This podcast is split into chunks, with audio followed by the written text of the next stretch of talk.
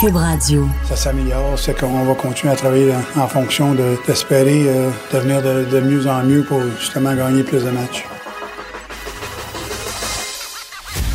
Jonathan Trudeau. Joe, Trudeau et Maude Boutet. Franchement dit. Cube Radio. Bon mercredi, aujourd'hui, on est le 4 décembre 2019. C'était Claude Julien que vous avez entendu en était une euh, popée, la hein? d'ouverture. Ça veut Canadien dire qui- que. On sait pas trop, hein, J'ai rien fond. compris. J'ai absolument pas compris. Euh, Claude Julien, donc, euh, qui se euh, réjouissait de la victoire du Canadien hier. Oui, finalement, après huit défaites consécutives, les Canadiens qui ont enfin réussi à gagner un match. Mais ce matin, c'est pas ça qui retient l'attention. On dirait que là, la crise est terminée, donc on, on est rendu à d'autres choses. Donc, ce qui retient l'attention un peu partout, c'est Justin Trudeau et ses amis qui, euh, dans un cocktail, se sont amusés, se sont employés à rire du président américain Donald Trump, qui euh, ne l'a pas pris du tout. On va peut-être entendre, avant d'aller à notre invité euh, très rapidement, euh, l'extrait. Bon, le son n'est pas très très bon, là, mais juste pour le bénéfice des gens qui ne l'auraient pas encore entendu. Ça se passait hier dans un cocktail à Londres, en marge du sommet de l'OTAN. Justin Trudeau en discussion, entre autres, avec Emmanuel Macron et Boris Johnson.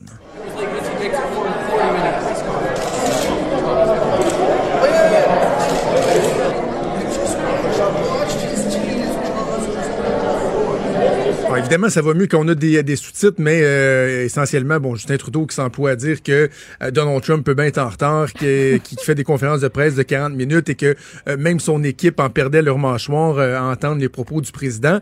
Le président américain a réagi ce matin. Ça donne ceci. Well, he's. And honestly, with Trudeau, he's a nice guy. I, find him to be a very nice guy. But, you know, the truth is that uh, I called him out the fact that he's not paying 2%. And I guess he's not very happy about it. I mean, you were there, a couple of you were there, and uh, he's not paying 2%, and he should be paying 2%. It's Canada, they have money. On va discuter de, de, de, de cet incident-là, savoir euh, quelles sont les répercussions d'un incident comme, comme celui-là avec euh, John Parizella, que vous connaissez bien, qui est conseiller spécial chez National et euh, professeur invité au Centre d'études et de recherche internationale de l'Université de Montréal, également ancien chef de cabinet de Robert Bourassa, spécialiste de la politique américaine. Monsieur Parizella, bonjour. Bonjour Jonathan, vous allez bien?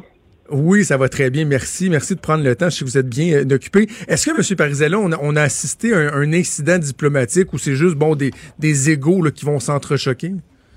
Un petit peu des deux. Euh, écoutez, moi, je pense que c'est du Trump classique. Euh, M. Trump réagit à, des, à, des événements qui passent soit sur Twitter ou sur la, dans, la presse américaine. Hier, c'est clair que j'ai vu des, des réactions euh, dans, euh, sur Twitter avant, de, avant mon coucher. Donc, je, je suis aucunement surpris qu'il y ait eu une réaction comme telle. Mais le vrai, les vrais faits, c'est que la diplomatie, c'est beaucoup plus compliqué que des personnalités euh, qui se parlent devant les caméras. Euh, Monsieur Trump a sa façon d'agir, comme vous savez. Euh, il parle pas beaucoup en dehors des caméras, à- à- où il investit pas beaucoup de temps à, à- développer des relations interpersonnelles avec euh, ses homologues dans les autres pays.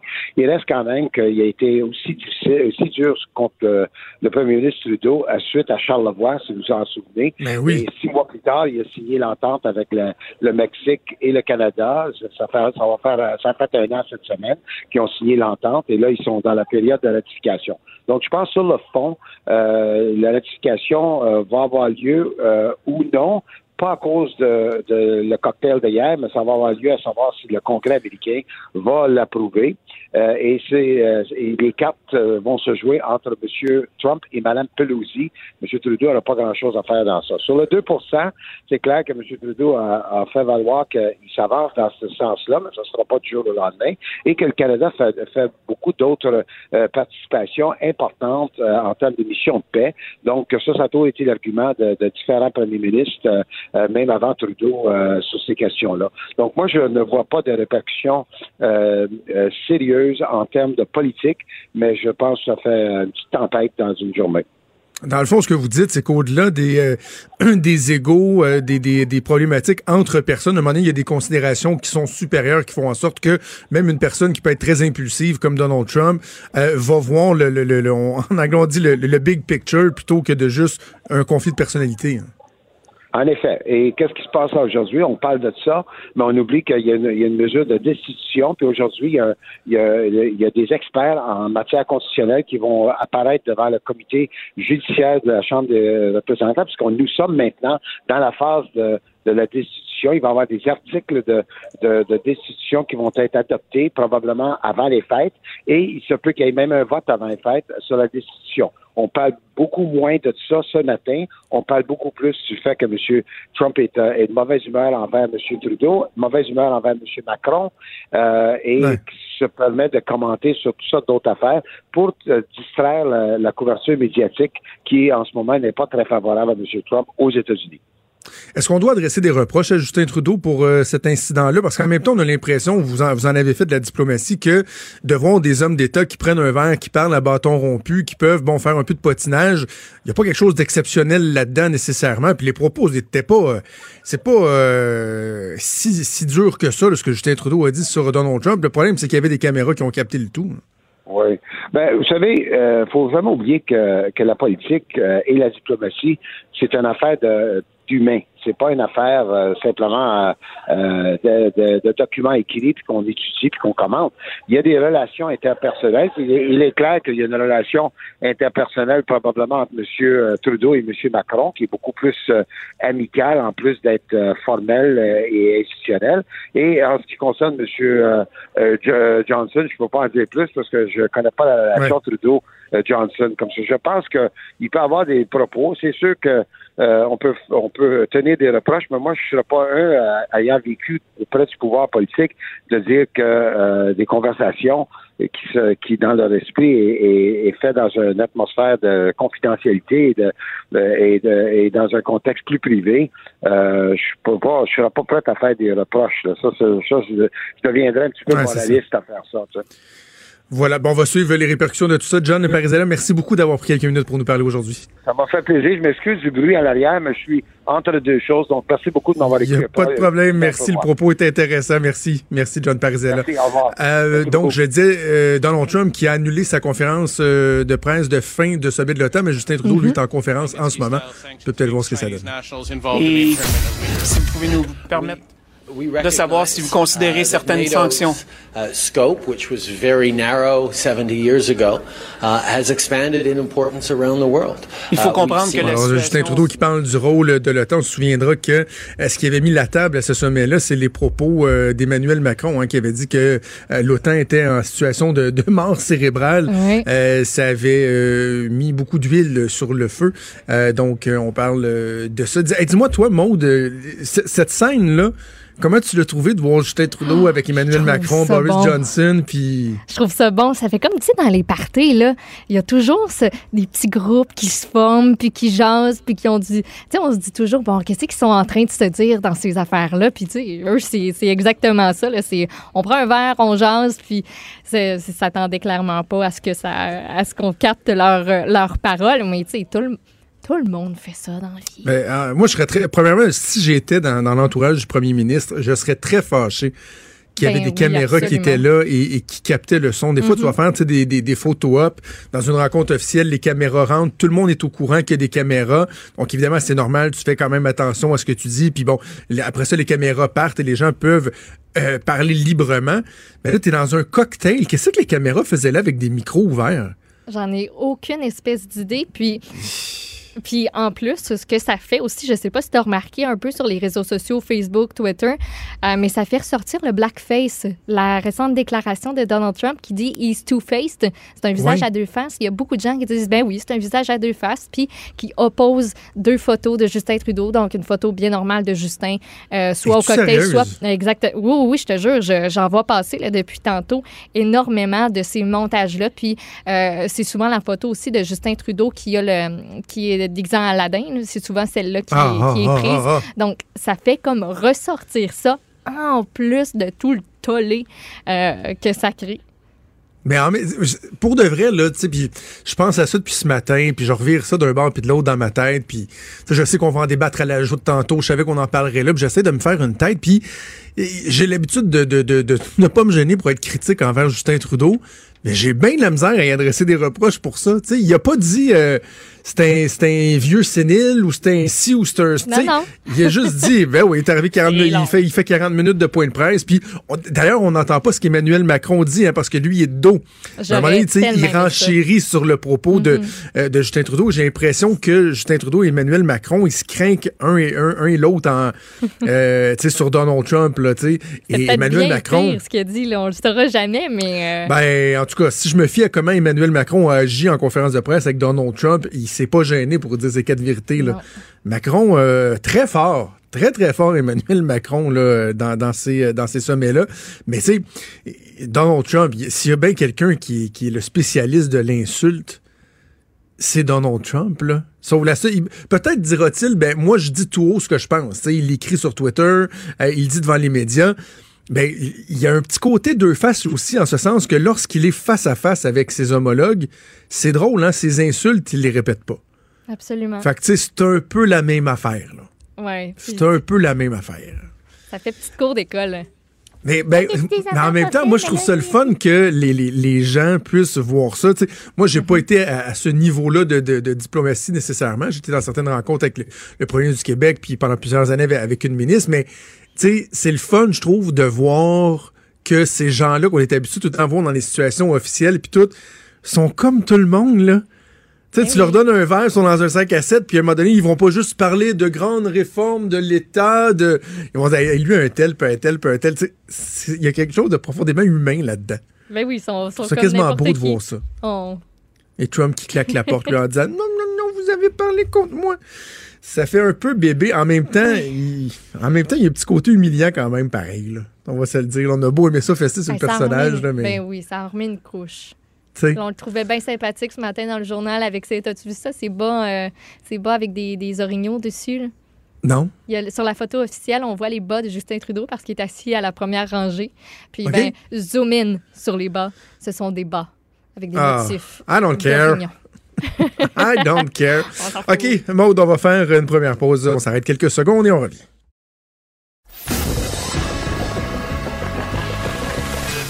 Franchement dit. Appelez ou textez au 187 Cube Radio. 1877 827 2346. Maude, avant de faire les nouvelles, tu me dire ce qui s'est passé à la fin de ta journée hier? Ça, C'était la catastrophe. d'être vraiment rocambolesque. J'ai battu tous mes records. Tu sais, des, moments où tu te dis, mais je suis donc bien conne. Je suis donc bien comme. Je suis donc bien pas là. Moi, j'ai, des moments d'absence. Tu mettons, à l'épicerie, tu prends le panier de quelqu'un d'autre puis tu continues tes, affaires avec le panier de quelqu'un d'autre. Mais ça, c'est le genre de ah, choses qui m'arrivent, mettons. Ah oui? Mais euh, oui, oui, ça m'arrive. Ah, puis là, t'as la personne qui vient te taper sur l'épaule, tu fais comme, ben, je vous avais pas pris le bon panier. Euh, ce genre de choses-là, ce genre de bulles. Euh, moi, hier, en finissant de travailler, je me suis dit, bon, ça me tente pas, mais j'ai pas le choix. Faut que j'aille au Walmart pour aller chercher de la bouffe pour les chats. Parce qu'ils euh, crèveront pas de faim, c'est pas vrai. Donc, je vais au Walmart. Quelle nuisance, pareil, hein, un chat. J'en ai deux en plus. Pas utile. Je les adore. ils sont presque aussi cute que bébé Yoda. Donc, je vais au Walmart. Puis, ben, crème, t'es au Walmart, tu regardes, tu yeux un peu que c'est qu'il y a dans le Walmart et je trouve des, euh, des, beaux plats en vitre, des plats de des plats Tupperware. Puis, je voulais en acheter. Fait que là, je vois un kit. Je me dis, hein, parfait, je le prends. Je pars avec. C'est marqué 10 pièces dessus. Je me dis, 10 beaux plats. Trop le fun. Je ramasse ma bouffe à chat, puis tout ça. Je retourne chez nous. J'arrive à la maison, j'ouvre la boîte. Puis là, j'ai comme 5 plats. Je suis là, ben voyons c'est qui les gens épais qui prennent des plats dans les autres boîtes, puis qui, les laissent là, qui vident les boîtes? J'ai dit ça donc ben pas de bon sens. J'haïs les gens, là, je me crains. Là. Je suis vraiment comme. Ça me tentait pas d'y aller. Là, il va falloir que je fasse un retour, que j'attende, que je remonte ma facture. Puis là, je me suis dit, bon, je vais le faire maintenant. Je vais retourner comme là.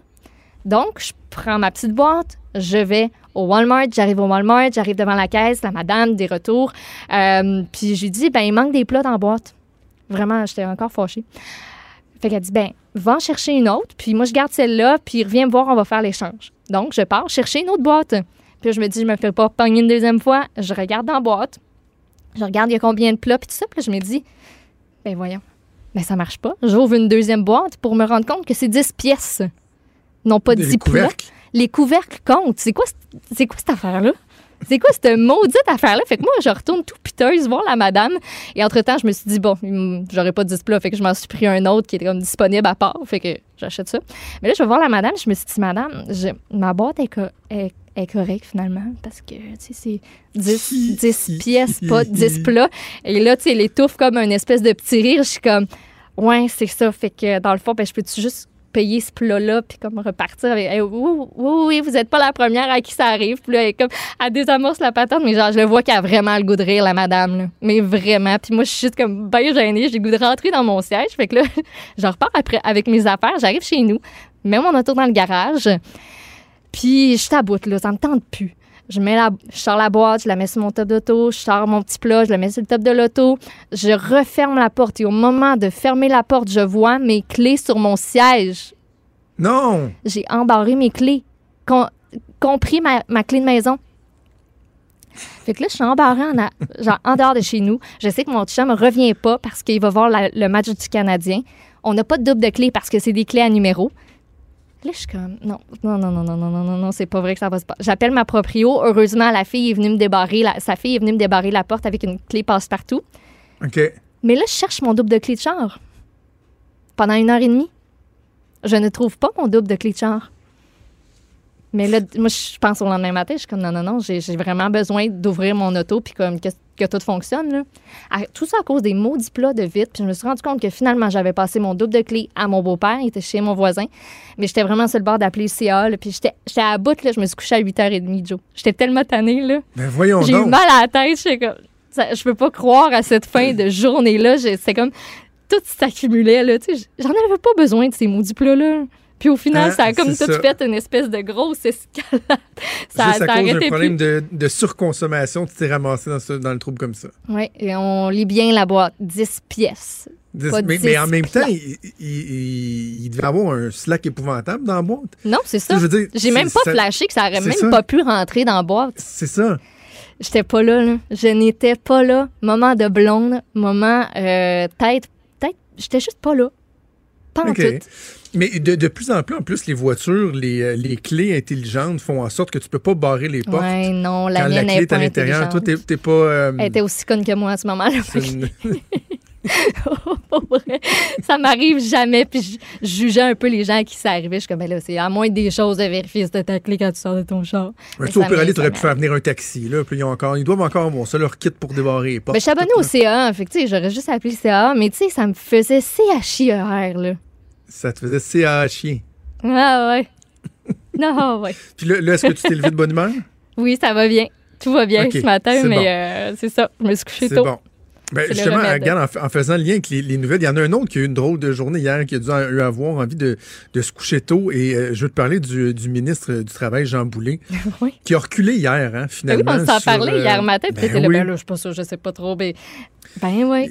Et, finalement, il, a reculé. Et ce que j'ai appris, j'ai dévoilé ça à l'ajout hier, ce que j'ai appris, c'est que, un peu comme Simon Jolin Barrette, il n'a pas voulu le dire comme ça, lui non plus, mais c'est le premier ministre qui a, forcé euh, la main. Moi, j'ai eu la confirmation que le premier ministre a mis son point sur la table et a dit c'est pas vrai qu'on ne va pas réaliser l'engagement euh, qu'on avait fait en campagne électorale. Donc, euh, le premier ministre a demandé à son ministre de rectifier le tir. Mais ce que je trouve bien fatigant là-dedans, c'est que quand tu recules, tu sais, est l'humilité de dire, écoute, je, je, je l'avais pas fait comme il faut.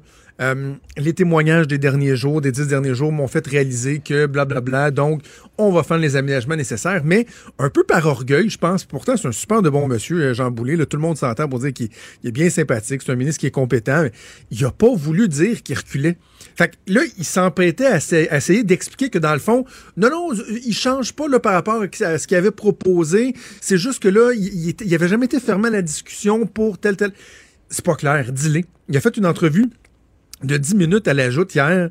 On était plus mêlés après l'entrevue qu'avant l'entrevue. D'ailleurs, on, a ri parce que Paul a, utilisé son, euh, son euh, effet sonore habituel de camion qui recule, là, comme un camion de vidange qui fait Elle c'est ça, son camion de vidange qui a foncé dans quelque chose. Mais ben, c'est ça, j'ai dit. J'ai dit, il manque de quoi ton effet de sonore? J'ai dit, il aurait manqué des bruits de poubelles qui sont renversés. Alors, putain, putain. Il ben recule, oui. mais il recule pas de tu sais. Donc, euh, ça, a été, euh, ça a été difficile. Même en point de presse, les journalistes, à un moment donné, t'es comme, mais là, c'est parce que Monsieur Boulet, vous, nous perdez, là on, ne comprend pas trop rendu à telle partie. Qu'est-ce que vous allez faire finalement? C'est ça, c'est ça. Et donc, bref, je, je, répète ce que j'ai dit. Là, reculer, euh, c'est correct de le faire, mais faites donc, arrangez-vous donc pour que ça arrive pas. parce que un moment donné, à trop, reculer, hum. c'est ça. Là, on, on, passe de Ah, tu sais, c'est bien, ils reculent, ils ont l'humilité de reculer, mais à un moment donné, euh, ça se peut qu'on dise, ils savent tout ce qu'ils font. Est-ce qu'ils ont fait leur devoir avant ben, ça? c'est ça. C'est ça, c'est cet empressement-là. Ben, un gouvernement qui a plein de bonnes qualités, mais là-dessus, je pense qu'il y, a certaines lacunes et des, euh, correctifs qui devraient être apportés. Sinon, ailleurs, dans les nouvelles, euh, la fameuse juge euh, en chef de la Cour d'appel qui fait l'objet de, critiques assez sévères a décidé quoi, de, poser un geste pour essayer de démontrer que non, non, elle est impartiale. Parce que, la juge en chef, Nicole Duval-Essler, était censée donner une conférence la semaine prochaine. Moi, c'est le thème qui m'a bien fait rire aussi. Euh, le thème va comme suit Comment éviter les conflits d'intérêts à la cour d'appel? Touloum. Euh, euh, c'est très, très drôle. C'est un souper conférence. mal chaussé. Absolument. On s'entend que tu peux pas vraiment donner la conférence qui porte sur ce thème-là quand tu fais l'objet euh, de plaintes, entre autres de vives critiques. C'est un souper conférence qui était organisé en plus par l'association Lord Reading. Ça devait avoir lieu le 10 décembre dans une synagogue de Westmount. On dirait qu'on ajoute des couches un petit peu euh, au fur et à mesure. Ben oui, parce que l'association hmm. en question, elle avait fait connaître publiquement son opposition à la loi sur la, euh, sur la laïcité. Tu peux pas te pointer là. À la base, c'était pas nécessairement une très bonne idée quand tu es appelé à trancher sur un litige qui porte sur le projet de loi 21 sur la laïcité de l'État. C'était pas, euh, c'était pas nécessairement un très bon timing. Donc, du côté de l'association, on dit que c'est qu'on a mutuellement décidé de reporter cette présentation, cette, cette présentation-là, oui. Donc, elle serait pas annulée?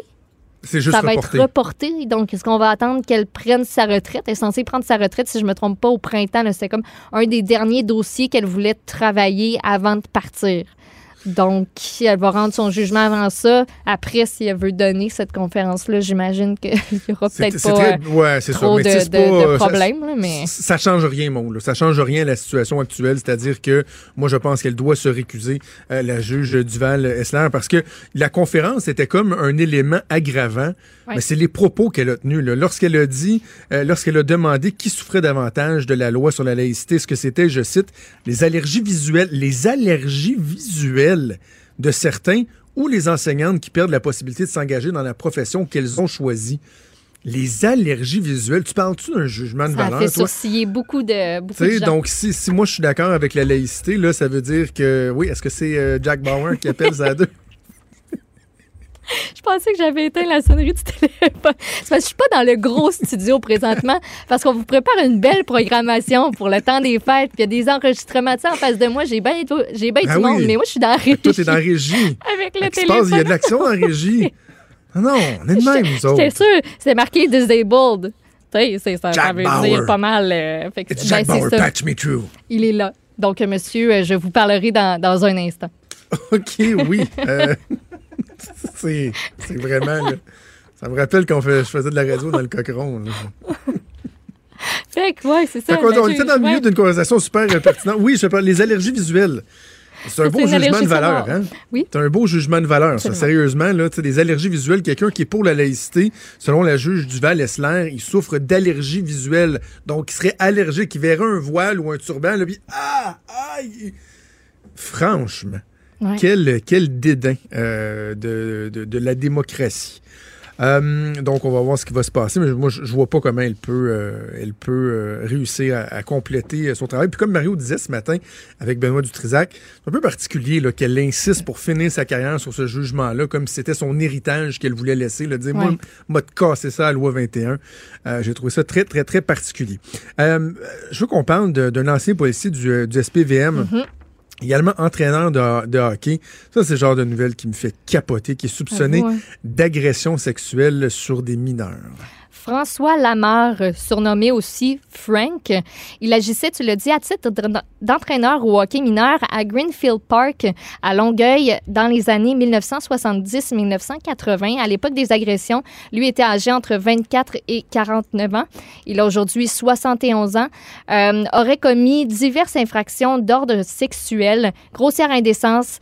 Euh, ça peut aller de ça à l'agression sexuelle complète à l'endroit de jeunes garçons qui sont âgés entre 9 et 16 ans. Il a été arrêté mardi par les enquêteurs du service de police de l'agglomération de Longueuil, a été interrogé, remis en liberté avec plusieurs conditions à respecter, évidemment, en attendant son procès. Euh, va comparaître le 19 décembre. Le euh, SPAL fait appel à la population présentement parce que eux sont en contact avec quatre victimes dans ce dossier-là, mais on croit qu'il aurait pu faire d'autres victimes à des époques différentes, dans d'autres circonstances. On dit que ça peut s'être passé, entre autres, dans des arénas, à son domicile de Greenfield Park, dans son véhicule aussi. Donc, c'est un dossier qui, euh, qui est ouvert. Puis si vous avez des informations, il y a un numéro de téléphone auquel vous pouvez appeler pour parler à des enquêteurs de façon euh, confidentielle, transmettre de l'information 450 463 7211. Ça me fait penser à l'autre histoire. Je pense que Richard en a glissé un mot, en tout cas dans son segment qui fait euh, et à Cube et à LCN, il en a glissé un mot. Le père de famille qui a été reconnu coupable d'agression sexuelle sur son enfant, un enfant de 5 ans, qui a réussi à avoir des droits de visite mm-hmm. de son garçon. Après l'avoir abusé sexuellement, des juges qui ont euh, entériné, puis et, d'ailleurs, il y a eu un petit imbroglio, là, parce que une des juges qui est nommée, c'est la juge Nicole Gibault. Je pense que c'est important de le mentionner. Ce n'est pas l'ex-juge Gibault qu'on entend souvent dans les médias, à qui on a parlé euh, quelques fois. C'est une autre Nicole Gibault. Je pense que c'est important de faire la, la distinction parce que ces, gens-là vont avoir une certaine pression aujourd'hui. également Jean Gravel de la Chambre de la jeunesse, Geneviève Marcotte de la Cour d'appel, qui eux sont venus dire oui, oui, c'est correct c'est correct parce que le, rapport de la DPJ dit que euh, ouais, l'enfant démontre un, certain inconfort, mais que ça semble s'être amélioré. Mais c'est quoi cette idée-là? C'est une agression sexuelle. Hein? hein? Comment tu peux comment tu peux penser remettre l'enfant avec cette personne-là? Je, je comprends je comprends pas carrément, carrément inacceptable. Euh, et tout ça vient euh, s'inscrire dans euh, la dynamique des travaux que la DPJ fait, que en fait la commission Laurent fait pour améliorer la DPJ. Un, autre truc là, à mettre à l'agenda de, de, Régine Laurent, de, de ses mm. comparses, de se pencher sur ce genre de questions-là. D'ailleurs, l'autre chose, c'est l'aliénation parentale. Hein. Mm-hmm. la DPJ, tout ça, ça c'est un sujet qu'on va aborder avec Geneviève Peterson dans sa chronique un petit peu plus tard dans l'émission. Alors, comme vous l'avez entendu, on a un invité qui s'en vient euh, dans quelques minutes. Je le temps finalement qu'on aille le, hein, qu'on puisse aller lui répondre. On va faire une pause, puis on revient dans quelques minutes. Bougez pas. Franchement dit. Jonathan Trudeau. Et Maude Boutet. Appelez ou textez au 187 Cube Radio. 1877 827 2346. Cube Radio. Cube Radio. Il y a l'Institut du Québec qui a dévoilé hier une étude qui vise à comparer le marché de l'emploi du Québec à celui de l'Ontario.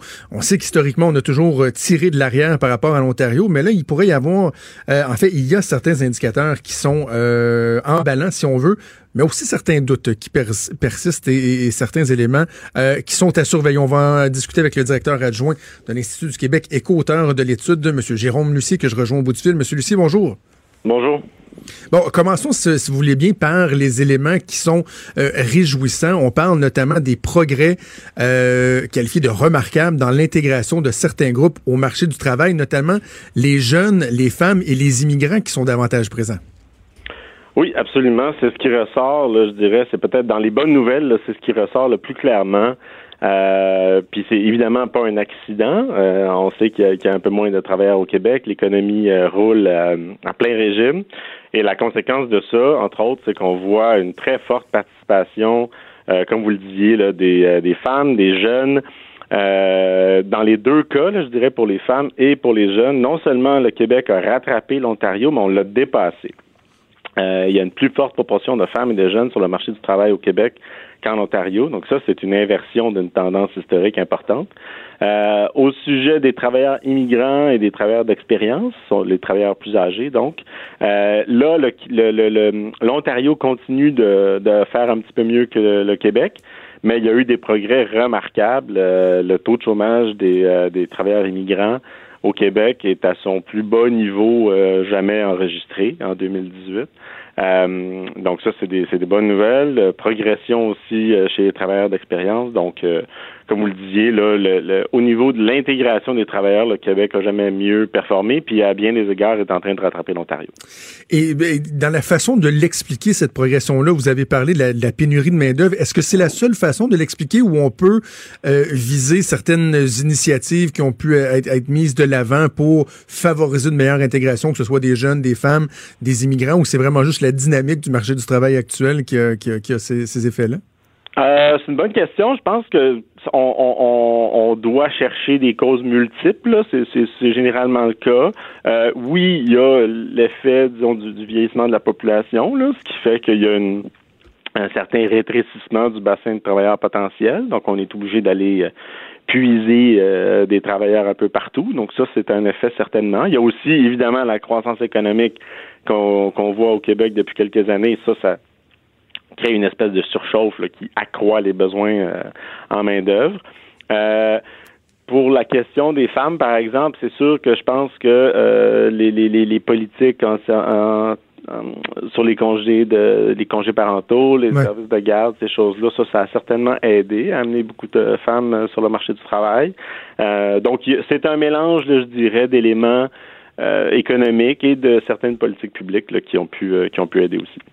Un élément qui a retenu mon attention, M. Lucier, c'est en ce qui concerne les immigrants qui sont au pays depuis moins de cinq ans. Ça a fait l'objet de nombreux débats, entre autres lors de la dernière campagne électorale euh, au Québec. On se souviendra de François Legault qui disait vouloir en accueillir moins, euh, mais en prendre soin. Euh, le taux de chômage chez les nouveaux arrivants, donc, qui, qui diminue, ça, demeure plus élevé que le taux de chômage normal ou chez les immigrants qui sont installés depuis plus de cinq ans, mais quand même un progrès notable. Absolument. Puis ça, ben, il faut comprendre là, si on se met dans la peau des personnes qui arrivent, euh, parle pas toujours le français, c'est une nouvelle, une nouvelle société, une nouvelle culture. C'est, ça prend toujours inévitablement un temps d'adaptation. Ça, c'est le, c'est le cas pour tout le monde. Donc, c'est normal. C'est pas étonnant que euh, le taux de chômage des personnes immigrantes diminue euh, dans le temps. en Ontario, qui, où, là, les immigrants en général intègrent le marché du travail un petit peu mieux et plus rapidement que le Québec. Il y a aussi une différence entre les immigrants récents et les immigrants qui sont là depuis plus de cinq ans. Je pense, que c'est un phénomène universel, là, qu'il y a un temps d'adaptation. Mais vous avez raison. Le Québec euh, a fait des progrès importants tant pour les immigrants euh, en général, donc euh, tous les récents et les moins récents, et ceux qui sont arrivés depuis moins de cinq ans, on le voit là, dans les dans les courbes, c'est depuis que les statistiques sont compilées, ça fait 12 ans, euh, on a atteint en 2018 le plus le plus faible la plus faible différence entre le taux de chômage des immigrants récents et, euh, et le et le taux de chômage des, des natifs, comme on dit. Bon, ça, c'est dans les éléments qui sont réjouissants, qui sont positifs. C'est important qu'on prenne le temps de le mentionner, mais il y a quand même euh, certaines réserves que vous émettez, notamment au sujet du euh, nombre de travailleurs, des disparités régionales et des retards de productivité. Tiens, tiens, on va commencer par celui-là, si vous voulez bien, la fameuse productivité. Qui euh, ne se souvient pas des propos de Lucien Bouchard hein, qui avait tellement fait parler euh, en disant qu'on travaillait pas assez. C'est devenu, c'est quelque chose de, il y a une réaction épidermique quand on dit au Québec qu'on n'est pas assez productif. Euh, définissons ce qu'est le, la productivité puis comment on peut effectivement affirmer qu'on est moins productif que, que l'Ontario par exemple. Mais vous avez raison de dire qu'il faut définir les termes parce que nous, en l'occurrence, dans le cadre de cette étude-là, on s'est pas attardé à la question de Lucien Bouchard, si je peux m'exprimer ainsi, euh, qui était de savoir le nombre d'heures travaillées par personne au Québec, etc. Ça, on sait que ça a toujours été un peu inférieur au Québec euh, qu'en Ontario, mais quand on creuse ces statistiques-là, on ne l'a pas fait dans le cadre de cette étude-ci, euh, on réalise qu'en fait, c'est un portrait qui est un petit peu compliqué, là, puis c'est pas le sujet aujourd'hui, mais c'est notamment dû à certaines industries spécifiques qui sont assez concentrées à, à Toronto. Nous, ce qu'on a regardé dans l'étude, c'est la productivité par heure travaillée. Donc là, on ne cherche pas à savoir qui travaille plus, qui travaille moins. Ce qu'on ah cherche à mesurer, nous, c'est quelle valeur économique est extraite euh, de chaque heure travaillée au Québec et en Ontario. Puis ça, ben, l'Ontario a toujours eu un avantage, mais ce qu'on note dans l'étude, c'est que cet avantage-là non seulement persiste, mais il s'accroît.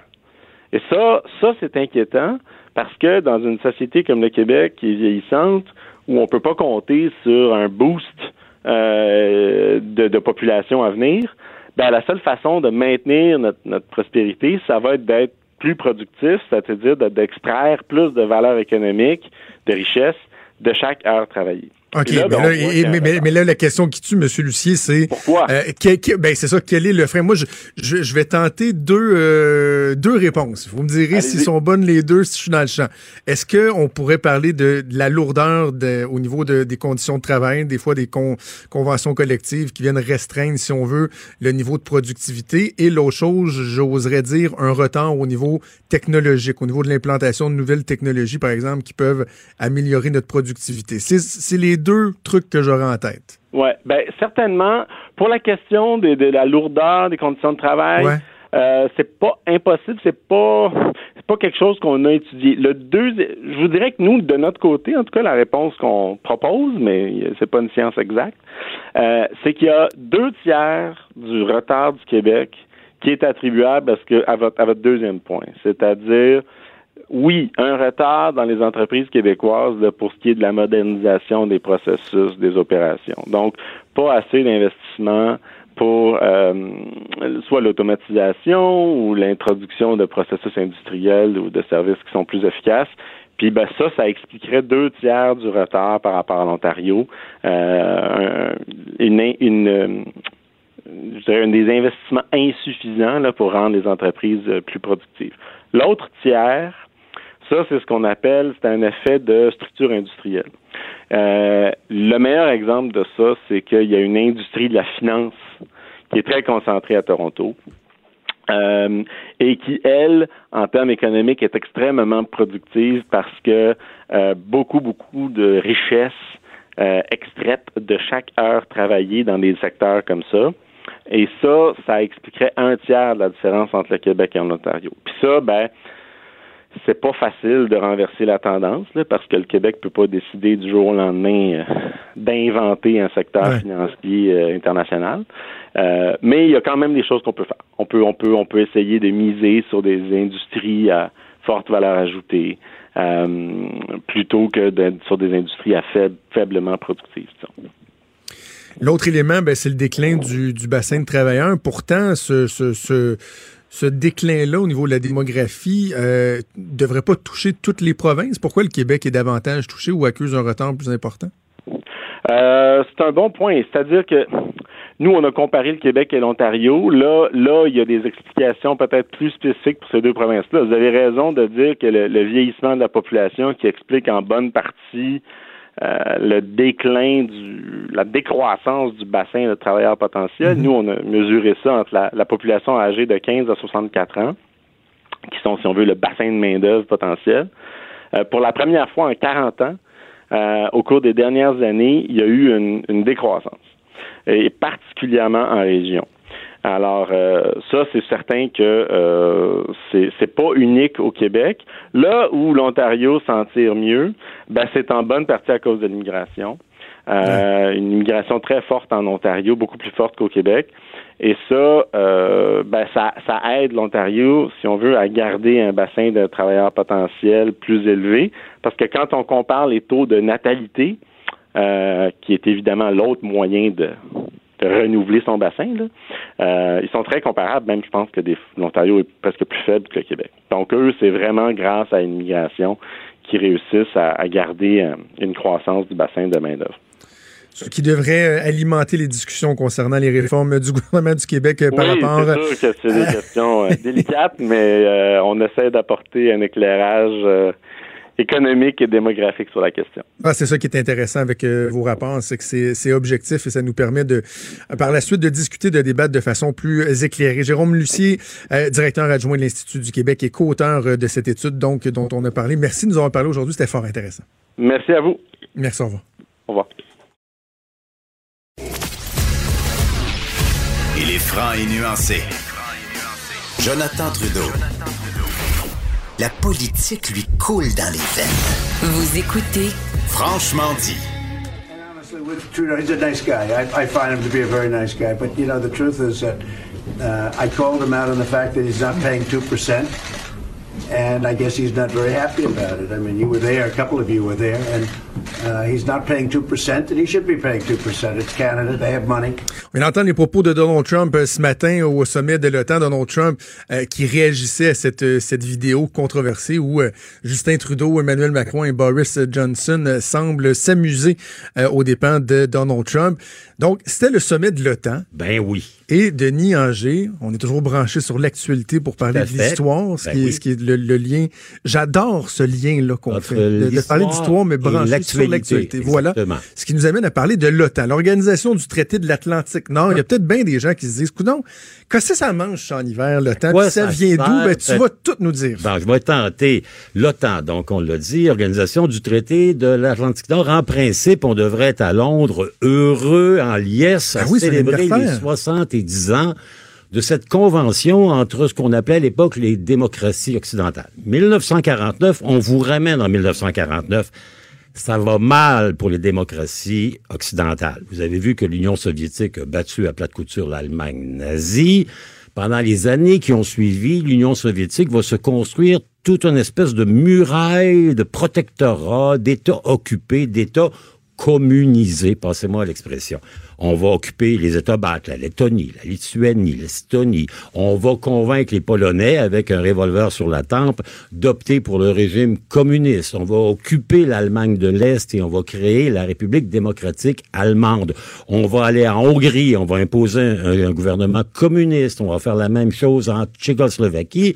On fait la même chose en Albanie, en Yougoslavie. Ça va mal.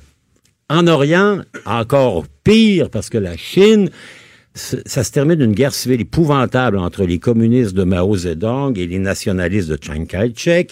Les communistes l'emportent et là aussi, ils vont prendre de l'expansion. On se souviendra que pas longtemps après, il y aura la guerre de Corée. La Corée du Nord envahit la Corée du Sud. Donc, les Occidentaux se disent il faut qu'on fasse quelque chose pour se prémunir contre ce rat de marée communiste qui est en train de submerger notre univers.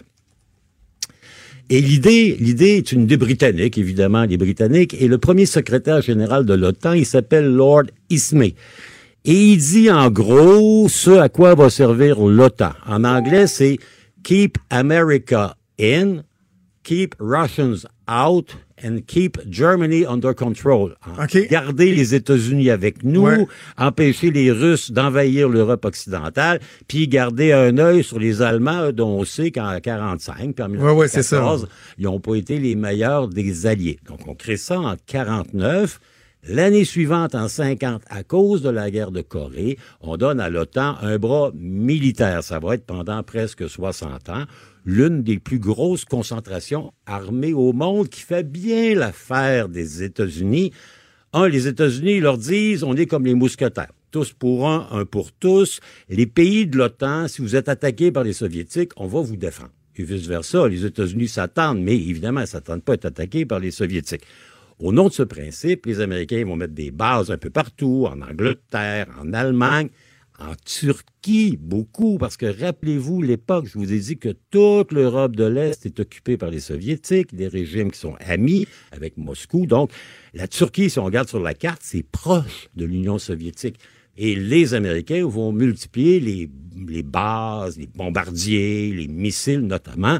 En Turquie, vous savez qu'il n'y a pas 40 ans encore, il y avait 6000 armes nucléaires basées sur le territoire de l'OTAN, dont toutes les directions étaient pointées vers l'Union soviétique. Évidemment, ça va créer ce qu'on a appelé l'équilibre de la terreur entre l'Est et l'Ouest. Les Russes vont répliquer en créant leur propre, leur propre OTAN à eux, qu'on va appeler le pacte de Varsovie. On va dire, bon, les Polonais, les Hongrois, les Allemands de l'Est, nous autres. Et à cause de l'équilibre entre 6 000 armes nucléaires d'un côté puis autant de l'autre bord, ben, on va avoir presque 60 années de paix, d'une certaine manière, jusqu'à l'effritement euh, de l'Union soviétique, la chute du mur de Berlin et l'éclatement de l'Union soviétique. Les Américains, leur intérêt, il est bien sûr de garder une présence importante en Europe. Et ils ont aussi un deuxième intérêt qui lui est fondamental. Président Eisenhower, ça vous rappelle quelque chose, le général Eisenhower, Mhm. le président Eisenhower? Il a été président des États-Unis deux fois, 52, 56. Il a, il a été remplacé par Kennedy. Et dans son dernier discours qu'il a fait comme président, il a dit aux Américains, Méfiez-vous du complexe militaro-industriel et politique aux États-Unis qui, à cause de son ampleur en termes économiques, création d'emplois, pression, groupe de lobby à Washington, prend une place qui est inappropriée. Aux États-Unis ou sur la scène internationale? Aux États-unis. Ah oui, ah oui, c'est incroyable. Parce qu'ils étaient trop dépendants de ça?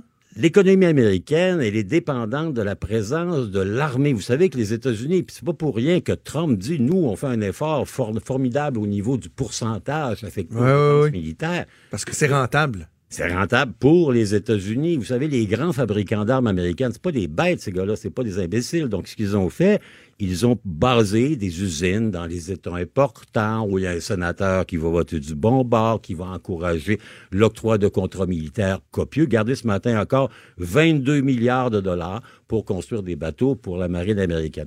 On va avoir une machine-là qui est importante et cette machine-là a de l'intérêt à ce que les États-Unis soient dans l'OTAN parce que tout de suite après la création de l'OTAN, on va adopter les normes OTAN. Donc, le calibre des fusils, le calibre des canons, le type Puis là, on peut vendre des, armes aux partenaires de l'OTAN. Vous comprenez tout, là. C'est-à-dire que comme on est... tout est dans tout. Tout est dans tout.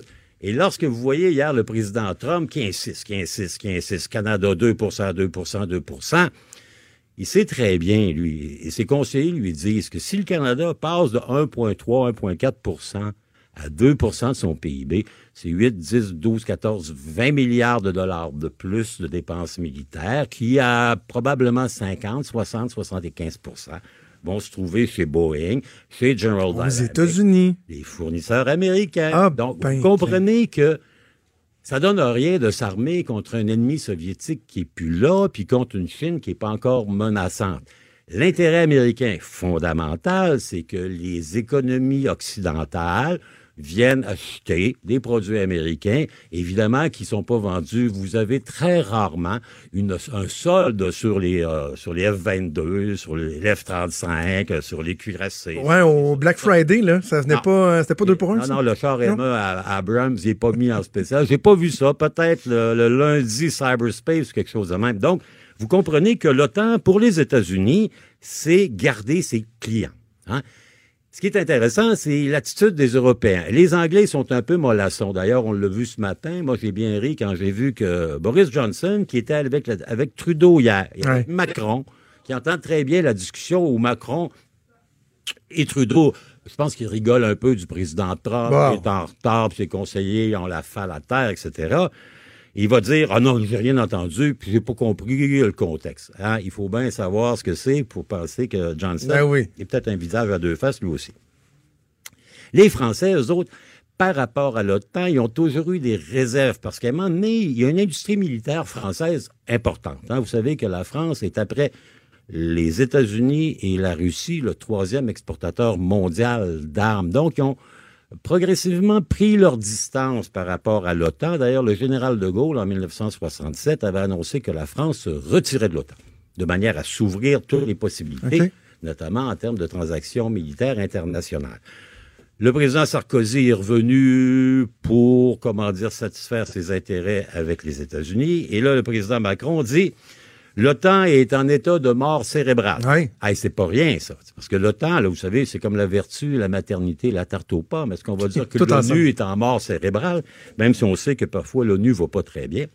Donc, l'OTAN, qui avait été conçu pour garder les Américains en Europe, empêcher les Russes d'entrer en Europe, puis garder un œil sur l'Allemagne, c'est clair que son objectif de départ est pas là, et plus là, n'existe plus. A été modifié, en tout cas. Oui. Tout le moins. Parce que la menace, c'est plus une agression avec des chars d'assaut russes ou polonais ou allemands. C'est le Moyen-Orient. C'est le, le, terrorisme international, c'est le réseau de tous les intégristes à peu près partout dans le monde. Il n'y a pas de menace militaire classique. Alors que Trump, il dit continuez à acheter des armes classiques.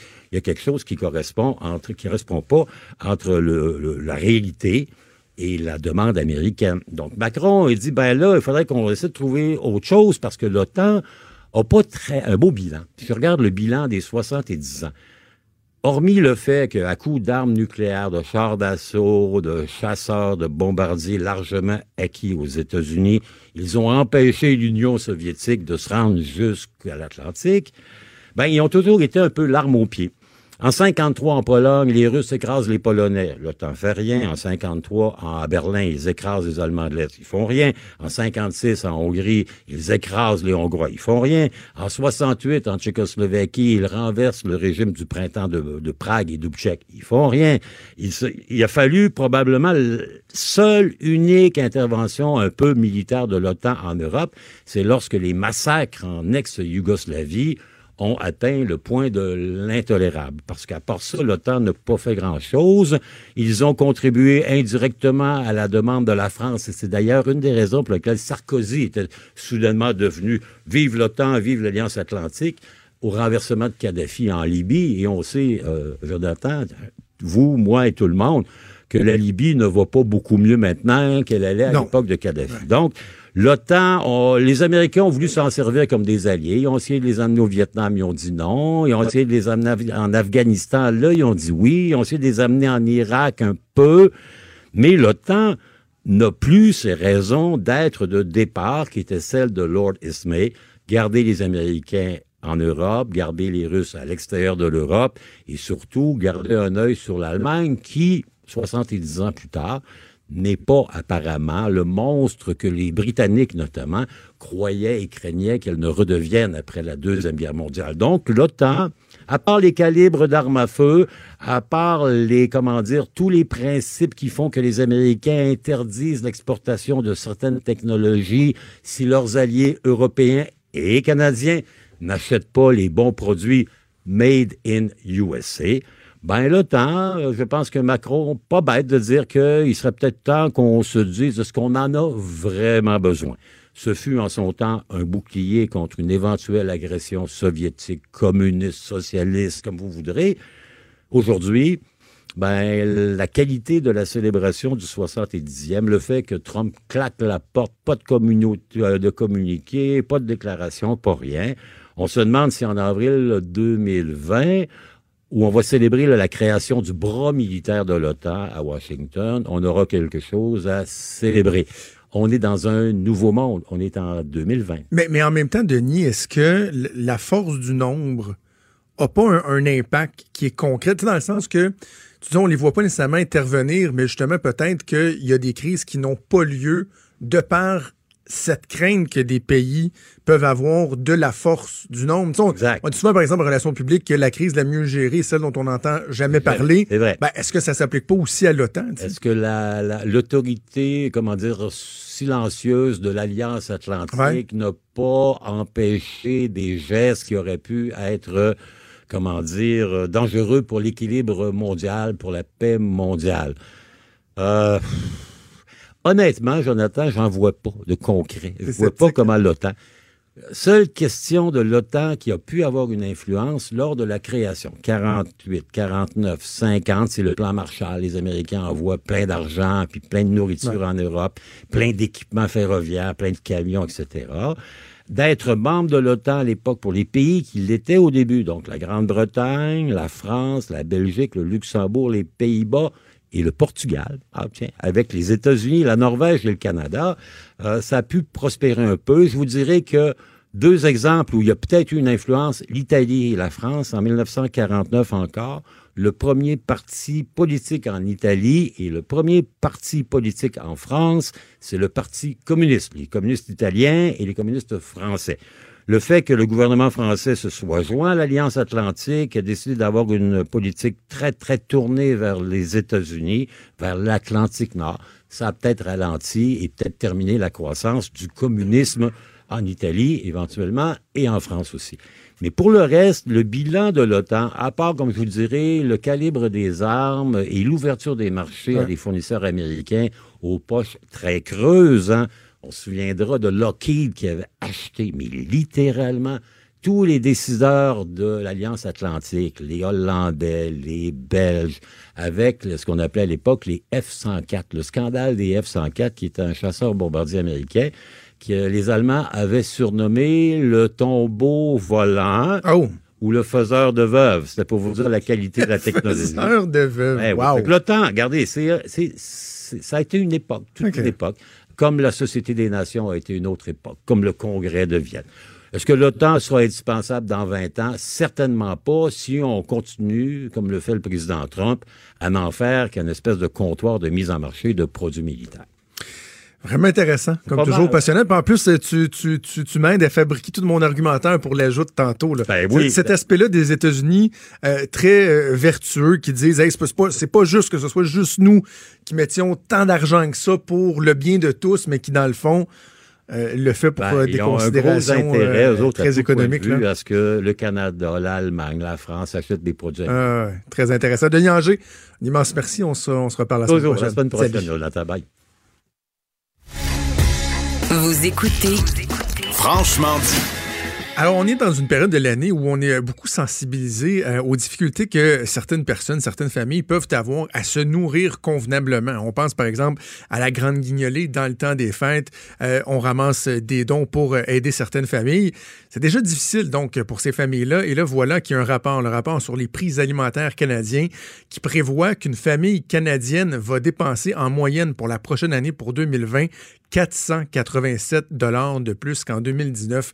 Ça nous semble énorme, mais on va en parler avec Sylvain Charlebois, directeur du laboratoire en sciences analytiques agroalimentaires de l'Université d'Alousie à Halifax. Monsieur Charlebois, bonjour. Bonjour. Eh, premièrement, peut-être euh, nous, euh, nous, nous, indiquer la méthodologie, comment on peut en arriver à, effectuer une, prévision comme celle-là? Ça doit être un travail qui est, loin d'être simple.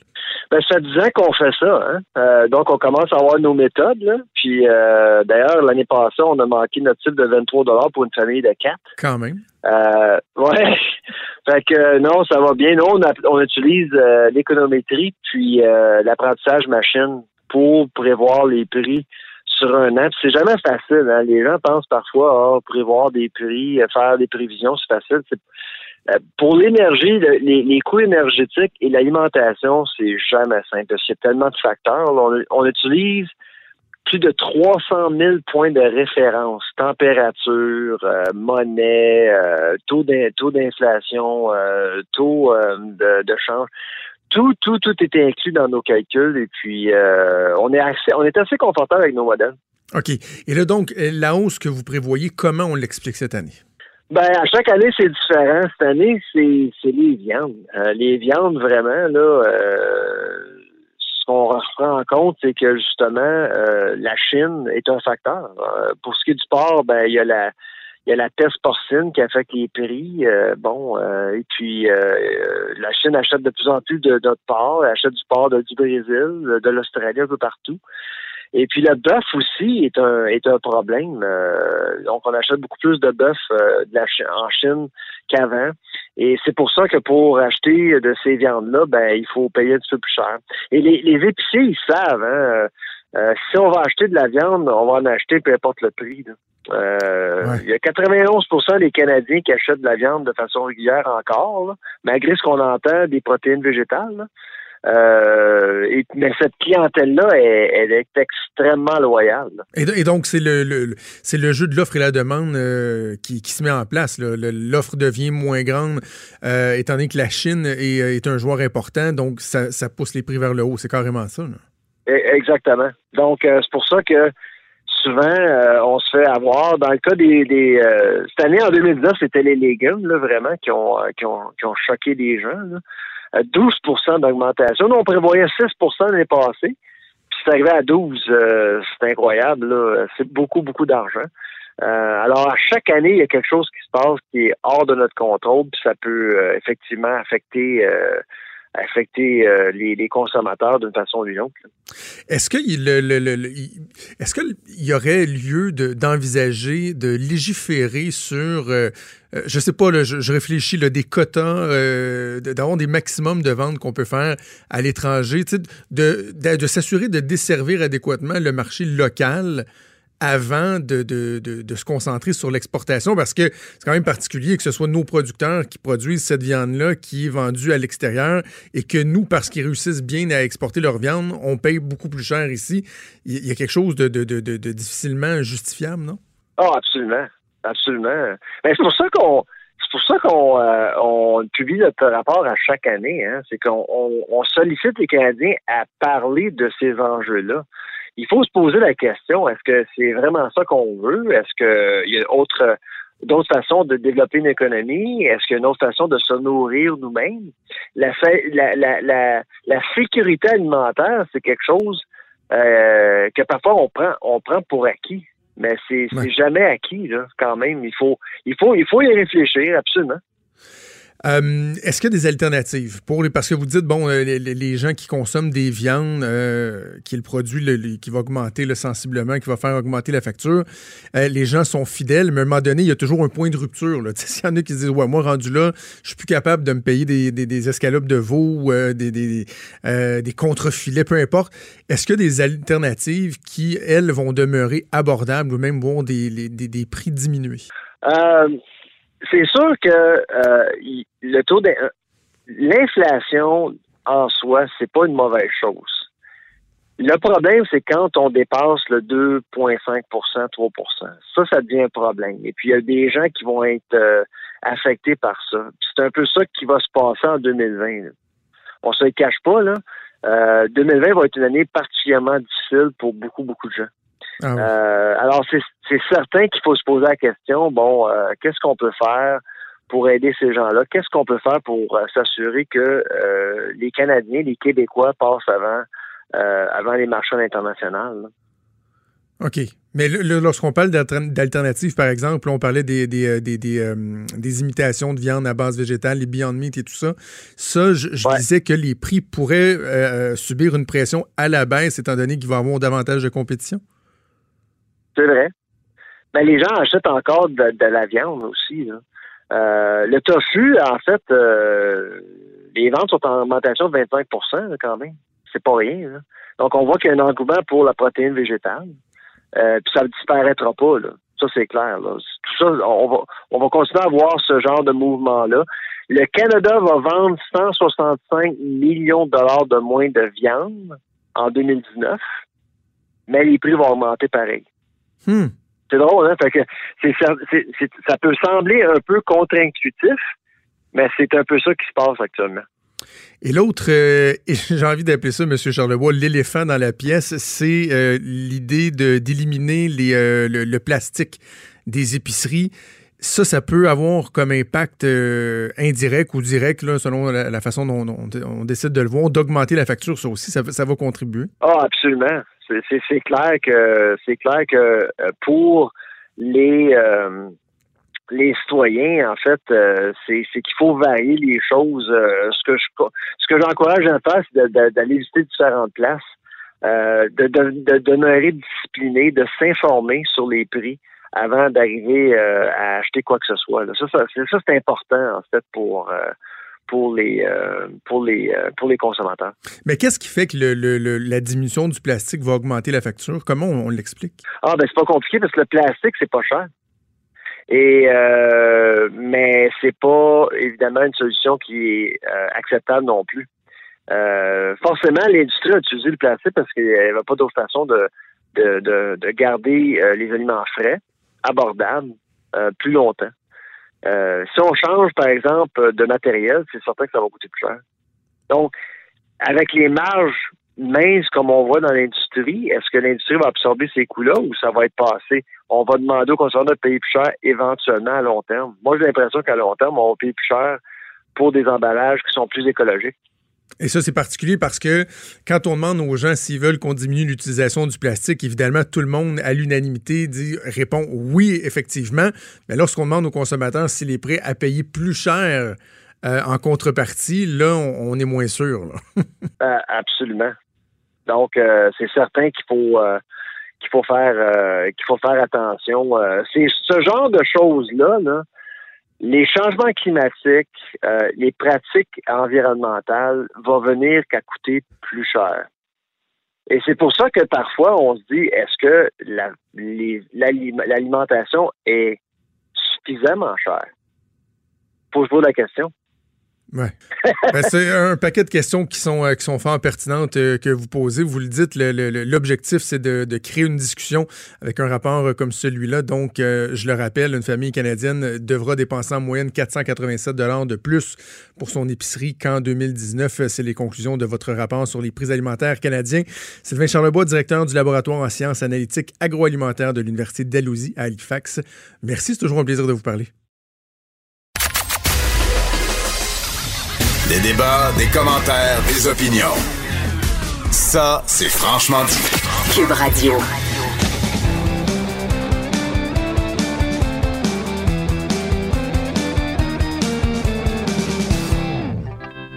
J'allais dire, c'est avec grand bonheur que je retrouve Stéphane Plante pour sa chronique disque dur, mais Pas je suis en train de regarder le sujet puis je commence. Ah. Je vais t'avoir à Tu vas encore me parler, non seulement tu vas encore me parler de musique de Noël, et d'ailleurs, la promo qui joue sur ma musique de Noël préférée, je sais pas si vous l'avez entendu, là. Non, je l'ai pas entendu. Mais elle est assez, est assez violente. Violente, oh. Ah oui, mais tu sais, la question avec la petite musique de Noël, c'est qu'est-ce qu'on écoute comme musique de Noël? Puis là, je dis, euh, moi, j'écoute du Offspring, Ah. du Linkin Park, nanana, nanana, je suis plus capable d'entendre la musique de Noël. Puis si je croise Michael Bublé dans la rue, je réponds pas de moi-même. Non, c'est-tu clair, là? Tu claquerais Michael Bublé, c'est son seul moment de l'année. Laisse-le. Pauvre petit non, non, non, non, non, non, non, je répondrai. Donc, bref, non seulement tu me parles de musique de Noël, mais des, des palmarès des tunes les plus énervantes de Noël. Oui, ben c'est. On va euh, passer un bon moment, ça. En fait, ça rejoint un peu ton propos parce que t'es pas le seul dans ta situation. Et en Grande-Bretagne, ils ont mené un grand sondage. Ils sont très forts en Grande-Bretagne pour justement sonder la population pour leurs goûts musicaux. Et là, on s'est dit. Euh, c'est quoi votre chanson de Noël la plus énervante, celle que vous, qui vous agace, que vous n'êtes pas capable d'entendre année après année? Et la première, ben, la gagnante, je pourrais dire, c'est All I Want for Christmas is You. Mais non. Ben non, Mariah. Carey. Et oui. Tabarnouche, les gens.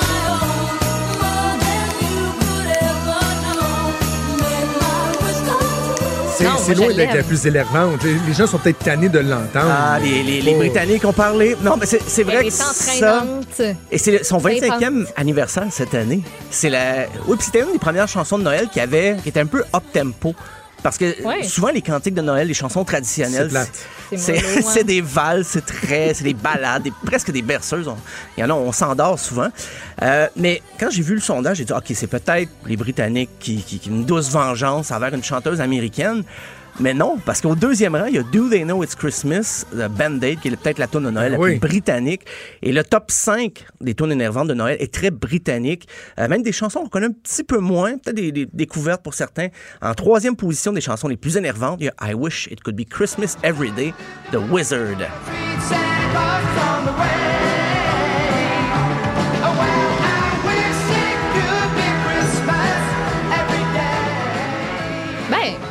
Pas. Moi, je, moi, je j'ai l'aime. déjà là, entendu mais pire. À la quatrième place, c'est Merry Christmas Everybody de Slade, toujours dans les années 70 et 73. C'est la quatrième place des chansons les plus énervantes.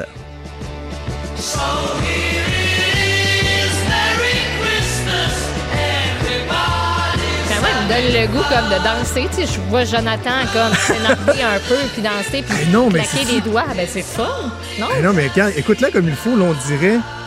On dirait qu'elle joue dans un tape cassette que les batteries sont, commencent à mourir. Un peu slow. dans le temps, là. Mais le, le chanteur de Slade, qui a, a écrit ça un peu pour rire, Noddy Holder, il disait chaque année, cette pièce-là lui- lui rapporte 500 000 livres sterling à l'approche des fêtes. Donc, c'est c'est comme un bonnie. Et il fait presque plus rien, le monsieur. Il y a, il y a des problèmes de santé. Wow. Il disait, ben, chaque année, c'est son petit bonus. Euh, il fait presque rien d'autre. Euh, cinquième position, ben c'est une pièce qu'on a déjà entendu beaucoup, Last Christmas de Wham. En sixième, c'est Fairy Tale of New York. Ça m'a étonné, c'est avec euh, The Pogues et Kirsty McCall. Chanson un petit peu controversée. La- BBC a déjà banni cette chanson-là parce qu'on utilise le mot faggot. Euh, elle est au sixième rang des chansons les... Faggot. Elle était au sixième rang des chansons les plus énervantes. Fort, hein? C'est un hymne à la dysfonction alcoolique, je dirais. C'est vraiment pour boire. On va écouter ça. Fairy Tales of New York. When all our dreams come true.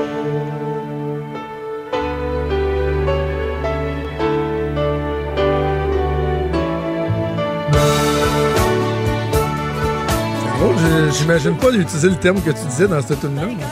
Ouais, ben c'est assez cru. Le langage euh, est assez cru. C'est du Shane McGowan à son meilleur, le chanteur des Ah, pauses. ok. Euh, euh, ouais, ça passe serré des fois là, dans les, les- certains refrains, je te dirais, parce qu'il est pas, il est pas toujours sur la note, le monsieur, mais c'est ce qui fait une part de son charme, j'imagine. Je vois comme Euh, des- du carotté, des bières, des kills. C'est très celte. Ça euh, m'inspire, oui. euh, ça m'inspire Oui, ça.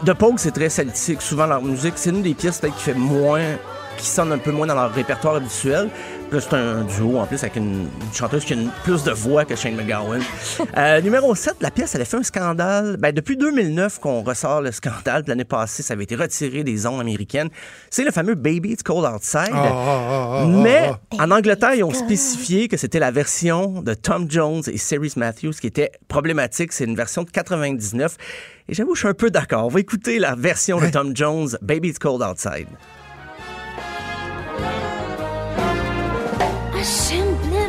Go. Oh, baby, it's cold outside. The answer is no. You know it's cold outside. This welcome has been.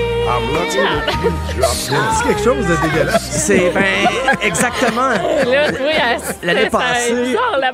Mais les deux, hein, elle, autant que tu vois qu'elle a vraiment l'air de dire non. Elle a l'air- elle a l'air à 90.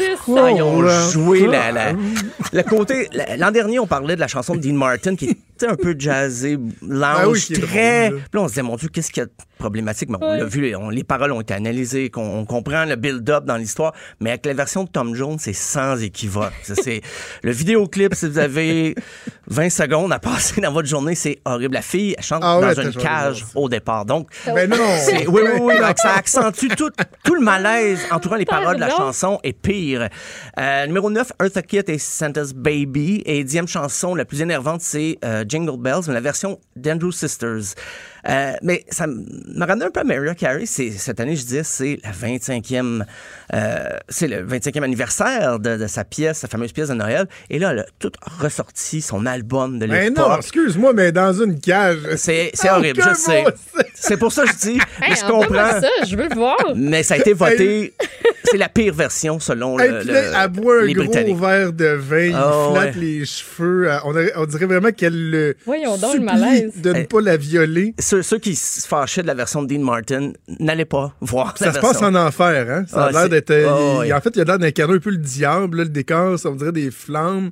En tout cas, c'est. ouais, Excuse-moi, là. Non, mais non, je mais vais ça va, ça va. revenir- Mais je, Oui, tu moi, je vais revenir sur le numéro 1 de Mar- Mariah Carey, qui est, c'est une pièce qu'elle a écrite en 15 minutes à l'été, euh, l'été 94, avant de, de sortir la chanson, avec son partenaire. C'est, quand je dis 15 minutes, c'est paroles et musique. Hein?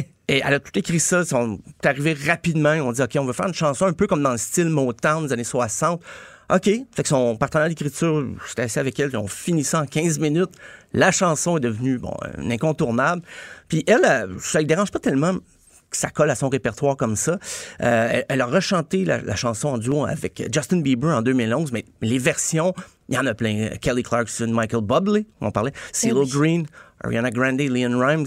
Euh, je les, je les nomme pas tous parce que j'ai un souper le soir le 24 puis j'aurai pas le temps. Euh, mais il y a une version qui m'a surpris, c'est My Chemical Romance. Hein? Version All I Want for Christmas Is You de My Chemical Romance. Oh, semble-t-il qu'elle est tombée d'une craque dans mes envois. Oh, Euh. Puis c'est un, une version. ben, donc au, au- au départ, Avec leur maquillage. Ça peut ressembler- avec le petit piano, mais quand ça part, c'est du My Chemical Romance. Euh, mais les, An- les Anglais sont- ont l'air fascinés pour bâcher cette chanson-là. Ben, c'est un peu partout. C'est généralisé. là. OK, on l'a, Stéphane, non plus. Vous l'avez. I don't care about the presents underneath the Christmas tree. I just want you for my own. Ça part un moment donné, Il a l'air d'avoir mal, là. Ouais, hein? Make my wish come true, baby. All Ah ouais, ouais, passe, passe. Ça sera pas long. Ça passe. Rock, là.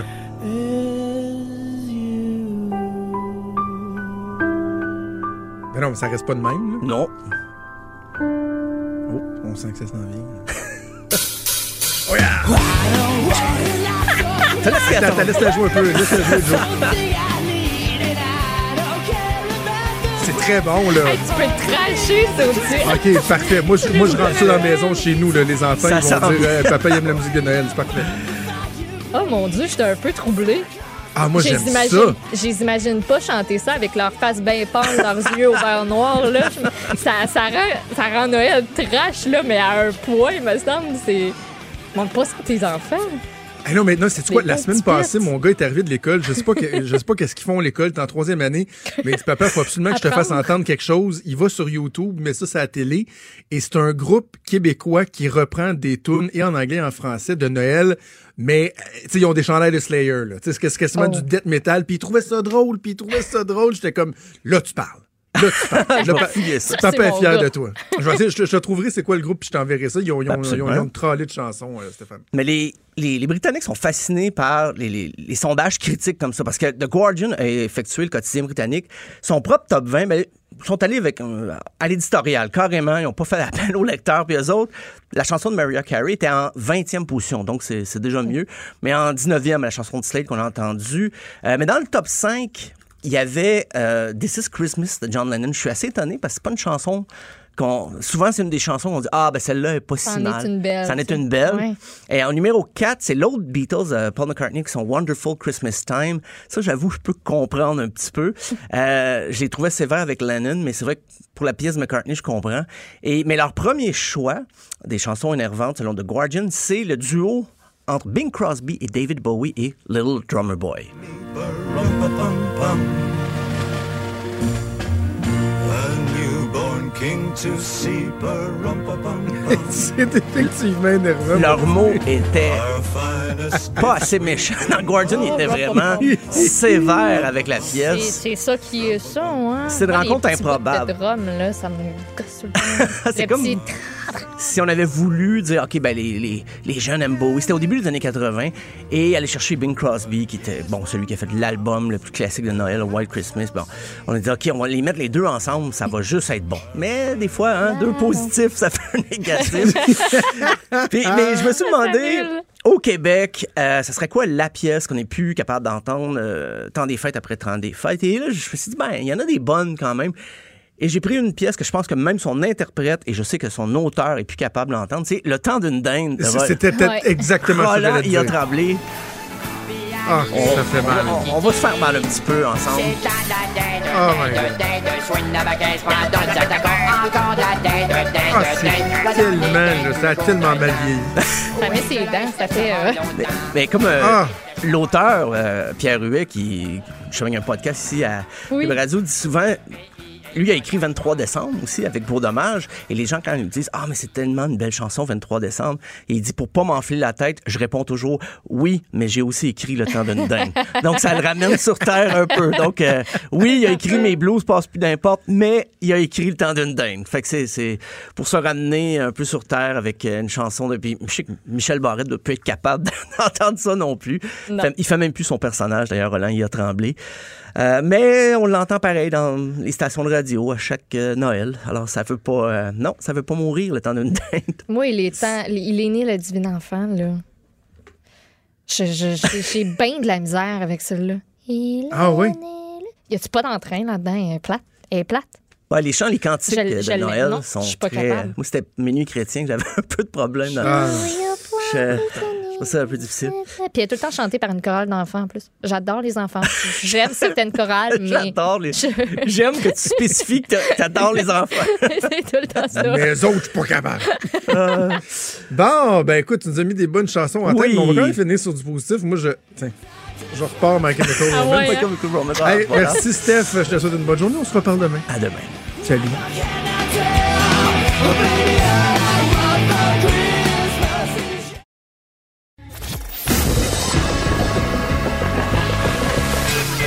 Franchement dit. Appelez ou textez au 187 Cube Radio 1877 827 2346. Comme à chaque semaine, on parle avec ma collègue Geneviève Peterson qui est en studio à Montréal. Salut Geneviève. Bonjour Jonathan, bonjour Maude. Hello. Euh, Geneviève, il y a un sujet que tu euh, affectionnes particulièrement. Que je celui porte. de- oui, que tu portes parce qu'on en a déjà parlé. Et euh, cette semaine, euh, il y a, d'autres éléments dans l'actualité, notamment qui t'amènent à parler d'ali- d'aliénation parentale. Puis j'ai vu aussi qu'il y a un lien qui est fait avec euh, la DPJ, notamment dans une entrevue que tu as faite hier. Quel- quel- sur quel aspect tu veux, tu veux insister aujourd'hui? Ben, en fait, je veux qu'on parle d'aliénation parentale parce que je trouve qu'on n'en parle jamais assez. Et dans une certaine mesure, Jonathan, je trouve que tous les parents séparés, sans exception, en font. Euh, parfois inconsciemment, sans Ben. vouloir mal faire, mais un peu de mise en contexte, si tu veux bien. Euh, fin novembre, il y a eu une journée sur l'aliénation parentale qui s'est tenue, qui a été organisée par euh, Carrefour Aliénation parentale. Ça réunissait environ 250 spécialistes, que ce soit des travailleurs sociaux, des psychologues, des intervenants, des avocats en droit matrimonial aussi, pour se pencher sur cette question-là qui, on va se le dire, fait partie de plusieurs causes qui sont amenées devant la justice quand il est question de garde d'enfants. Et là, cette journée-là s'est tenue et quelques jours plus tard, il y a eu cette lettre ouverte euh, d'un professeur, un chercheur à l'Université d'Ottawa qui est paru euh, dans la presse. Alors, son nom, c'est Simon Lapierre. Euh, lui, c'est un prof à l'école de service social et il est venu un peu jeter un pavé dans la mort. Ah oui. Il est venu dire que dans une certaine mesure, le concept d'aliénation parentale qui a été mis de l'avant par un psychiatre américain qui est reconnu quand même pour ses, euh, ses positions banalisant la pédophilie, là, juste pour une petite parenthèse, c'est qu'il prétend que la Ah. pédophilie, c'est une orientation sexuelle. Ah! Le sujet d'une autre chronique en soi, tu me dirais. Euh, mais euh, il y a quand même un, un certain flou artistique autour de la validité scientifique du concept d'aliénation parentale. Et ce qui soulignait euh, Monsieur Lapierre dans sa lettre ouverte, c'est que c'est un concept qui est rendu galvaudé. Jusque-là, euh, tu sais, je peux comprendre, je, je peux suivre, je peux me dire, oui, OK, effectivement, c'est un, c'est un mot qu'on entend beaucoup, c'est un mot qui- Ouais. qui- qui- dont on se sert beaucoup, justement, euh, dans des causes de divorce, mais ça a mis le feu aux gens euh, de chez Carrefour Aliénation parentale qui se battent pour faire reconnaître toute cette histoire-là euh, en cours, qui essaient jour après jour de sensibiliser la population. Donc, ils sont venus à mon émission, puis euh, on a eu le témoignage d'une jeune fille de 18 ans qui est venue nous raconter tous les effets que ça avait eu sur sa vie, euh, tous les effets aussi que ça continuait d'avoir sur sa vie comme adulte. Elle a même décidé de ne pas avoir d'enfant en grande partie. Oui, parce qu'elle a peur de devenir euh, un parent aliénant. Et là, euh, il y a Maître Valérie Assouline qui est entrée en contact avec moi, Jonathan et Maude. Euh, pour la petite histoire, Maître Valérie Assouline, c'est une avocate évidemment, mais c'est surtout l'avocate qui représente la Oui. mère de la fillette décédée à Granby.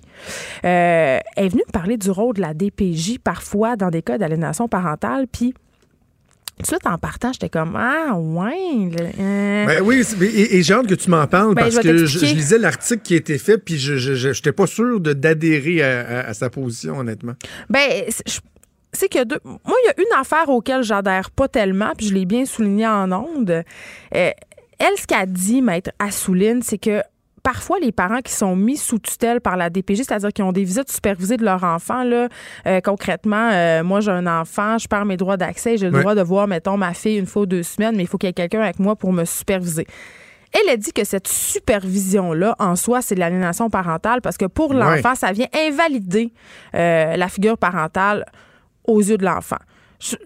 Là, J'ai un petit peu. Ben, j'ai de la misère, moi aussi, parce que si la DPJ en est venue à cette décision-là, c'est forcément parce que ce parent-là a eu des manquements.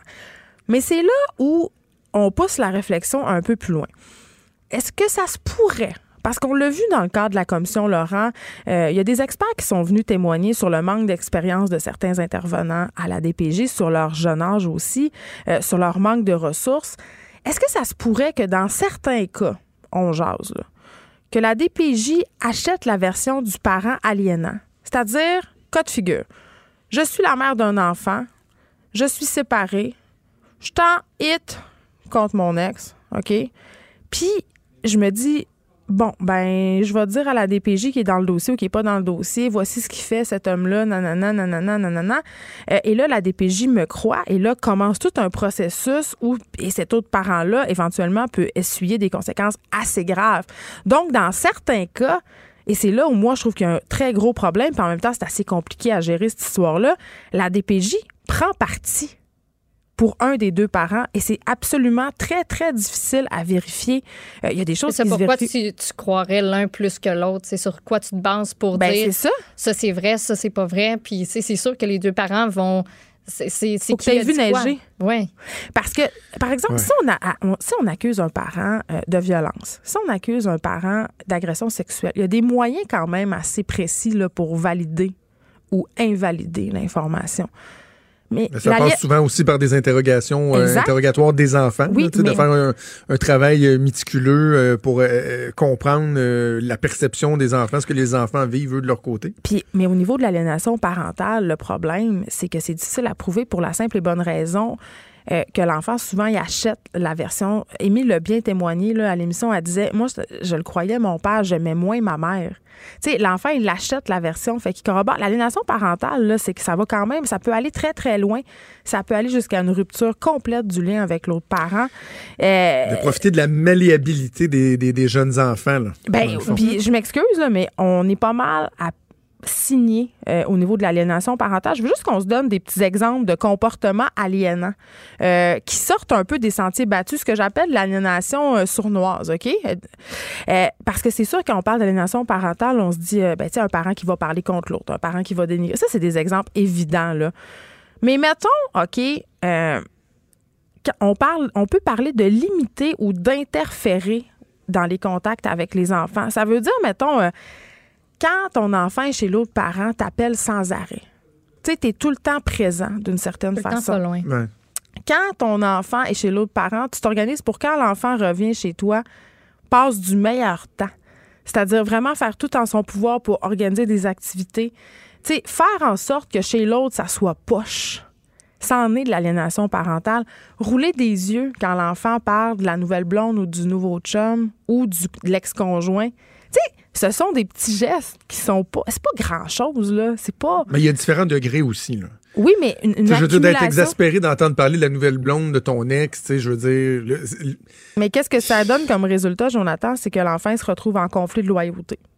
C'est que l'enfant, s'il trouve que l'autre personne, c'est une gentille personne, ben, il va se sentir coupable de l'aimer parce que Ben pour oui. lui, l'aimer, c'est faire de la peine à maman ou papa.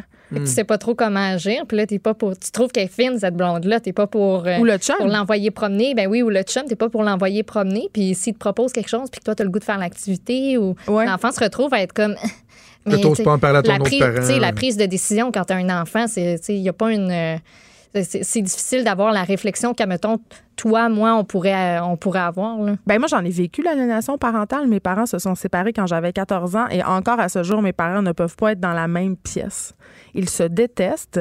Ça fait des années et euh, j'ai vécu des choses absolument euh, perturbantes et dégoûtantes et ça a affecté la façon dont je voulais me séparer d'avec mon conjoint quand on s'est séparés. Dans ma tête, c'était clair que j'allais jamais faire subir à mes enfants ce que moi j'avais subi et ce peu importe le contexte de la séparation parce que euh, quand on se sépare là, euh, il peut avoir des blessures, il peut avoir de la colère, il peut avoir euh, même dans une certaine mesure de la violence. Mais moi je m'étais juré, je m'étais dit jamais jamais jamais je vais affecter ou invalider l'image du papa de mes enfants à leurs yeux. Mais parfois, sans m'en rendre compte, par mes réactions physiques, ça paraît que je suis pas d'accord ou que, tu sais, il y a quelque chose qui Ben, me gosse. À un moment donné, on peut pas s'empêcher non plus. ça, c'est- c'est c'est important ce, ce point-là, Geneviève, parce que, et, et c'est pour ça que c'est important qu'on parle de, de l'aliénation parentale. reçu fasse tellement de courriels. Il y a tellement de parce monde. Que, ouais, parce que, euh, tu sais, il y a des cas qu'on doit dénoncer avec véhémence, tu sais, de Ouais. dire, hey, ça, c'est donc bien épouvantable, ça devrait même des fois se ramasser devant un juge, euh, c'est dégueulasse. Mais il y a aussi d'autres cas où, à un moment donné, il faut comprendre que lorsqu'il y a une séparation, oui, il y a des enfants, mais il y a deux humains qui sont impliqués aussi. Ben, ça, c'est un homme, dur, une femme ou euh, deux hommes ou deux femmes qui se sont aimés. Donc, il y a quelque chose des fois qui va juste être pratiquement, j'ai envie de dire, naturel. Mhm. Ça peut être naturel et, et- et avoir des, des- des répercussions négatives, là. mais juste de dire, regarde, ça se peut que ça arrive, c'est normal, faut juste que tu l'évites le plus possible parce que ça difficile. peut avoir un impact sur tes enfants. Et moi, je me rappelle, mon père, on avait une table, tu sais, dans le temps des années 80, au chalet euh, 90, tu sais, il y avait la mode du mode podge, là. Tu sais, là, les Oui, oui, tables. oui, Puis on avait euh, la table du salon au chalet, c'était toutes des photos euh, de famille au chalet qu'on avait. Ma mère avait fait ça en mode podge. Mon père, il avait dessiné la face de ma mère en noir. Ah. Quand j'avais vu ça, là, ça m'avait. Je me rappelle encore comment je m'étais sentie. J'étais tellement pas bien avec ça, là, je capotais. Ben non, je comprends. Mais les gens, ils font des choses absolument.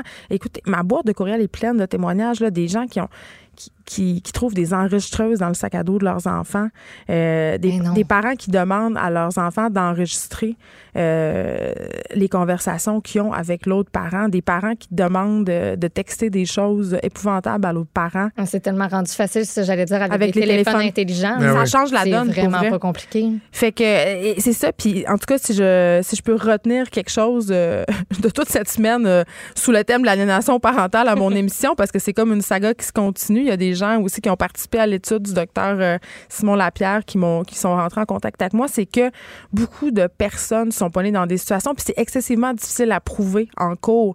T'as comme pas vraiment de ressources. Euh, puis la, la, la directrice de Carrefour parental me l'a bien expliqué. Elle me dit euh, c'est difficile parce que quand il y a une situation d'aliénation, souvent l'entourage de la personne est convaincu. Donc, tu te retrouves tout seul, puis c'est sûr que la personne en face, elle va pas l'avouer qu'elle fait de l'aliénation. Fait que c'est un sac de nœuds, puis en ce moment, les experts savent pas trop comment gérer cette affaire-là. Ouais, c'est ça. OK, ben c'est important qu'on qu'on en parle. Félicitations à toi de, de, de le, de le faire. C'est ma très, cause. euh, ouais, ben non, mais c'est ça que j'allais dire. C'est une porte. cause qui, euh, qui est tout à fait noble. Hey Geneviève, euh, bonne émission tantôt. On, se- hey, on se voit-tu vendredi au euh, Party de Noël? Mais mais j'ai déjà mon kit, je suis habillée en rouge. Je vais rester habillée de même jusqu'à vendredi. Yes! à vendredi. Je vais être là, on se voit vendredi. Salut. Il est franc et nuancé. Jonathan Trudeau. La politique lui coule dans les veines. Vous écoutez Franchement dit. Maude, Maude, Maude. Allô? Mon, notre collègue Benoît Dutrisac va être très, très, très content parce que, euh, On va en parler, c'est parlant sûr. de cause, hein, euh, Geneviève qui nous parlait de sa cause, l'aliénation parentale, les chiens dangereux, pas mal la cause à Benoît Dutrisac. Même. Et là, euh, ça va, on va aller de l'avant au niveau de la réglementation. Oui, la loi sur l'encadrement des chiens dangereux qui va finalement entrer en vigueur, on l'a appris le 3 mars prochain. Euh, écoute, c'est le règlement euh, pour la mise en application de la loi qui a été voté par le gouvernement Couillard. Ça a été publié aujourd'hui dans la Gazette officielle. Euh, L'euthanasie, elle est toujours prévue pour un chien qui aura causé la mort ou des blessures graves. Puis on dit que les principales modifications apportées, ça concerne la définition des blessures que les vétérinaires devront signaler.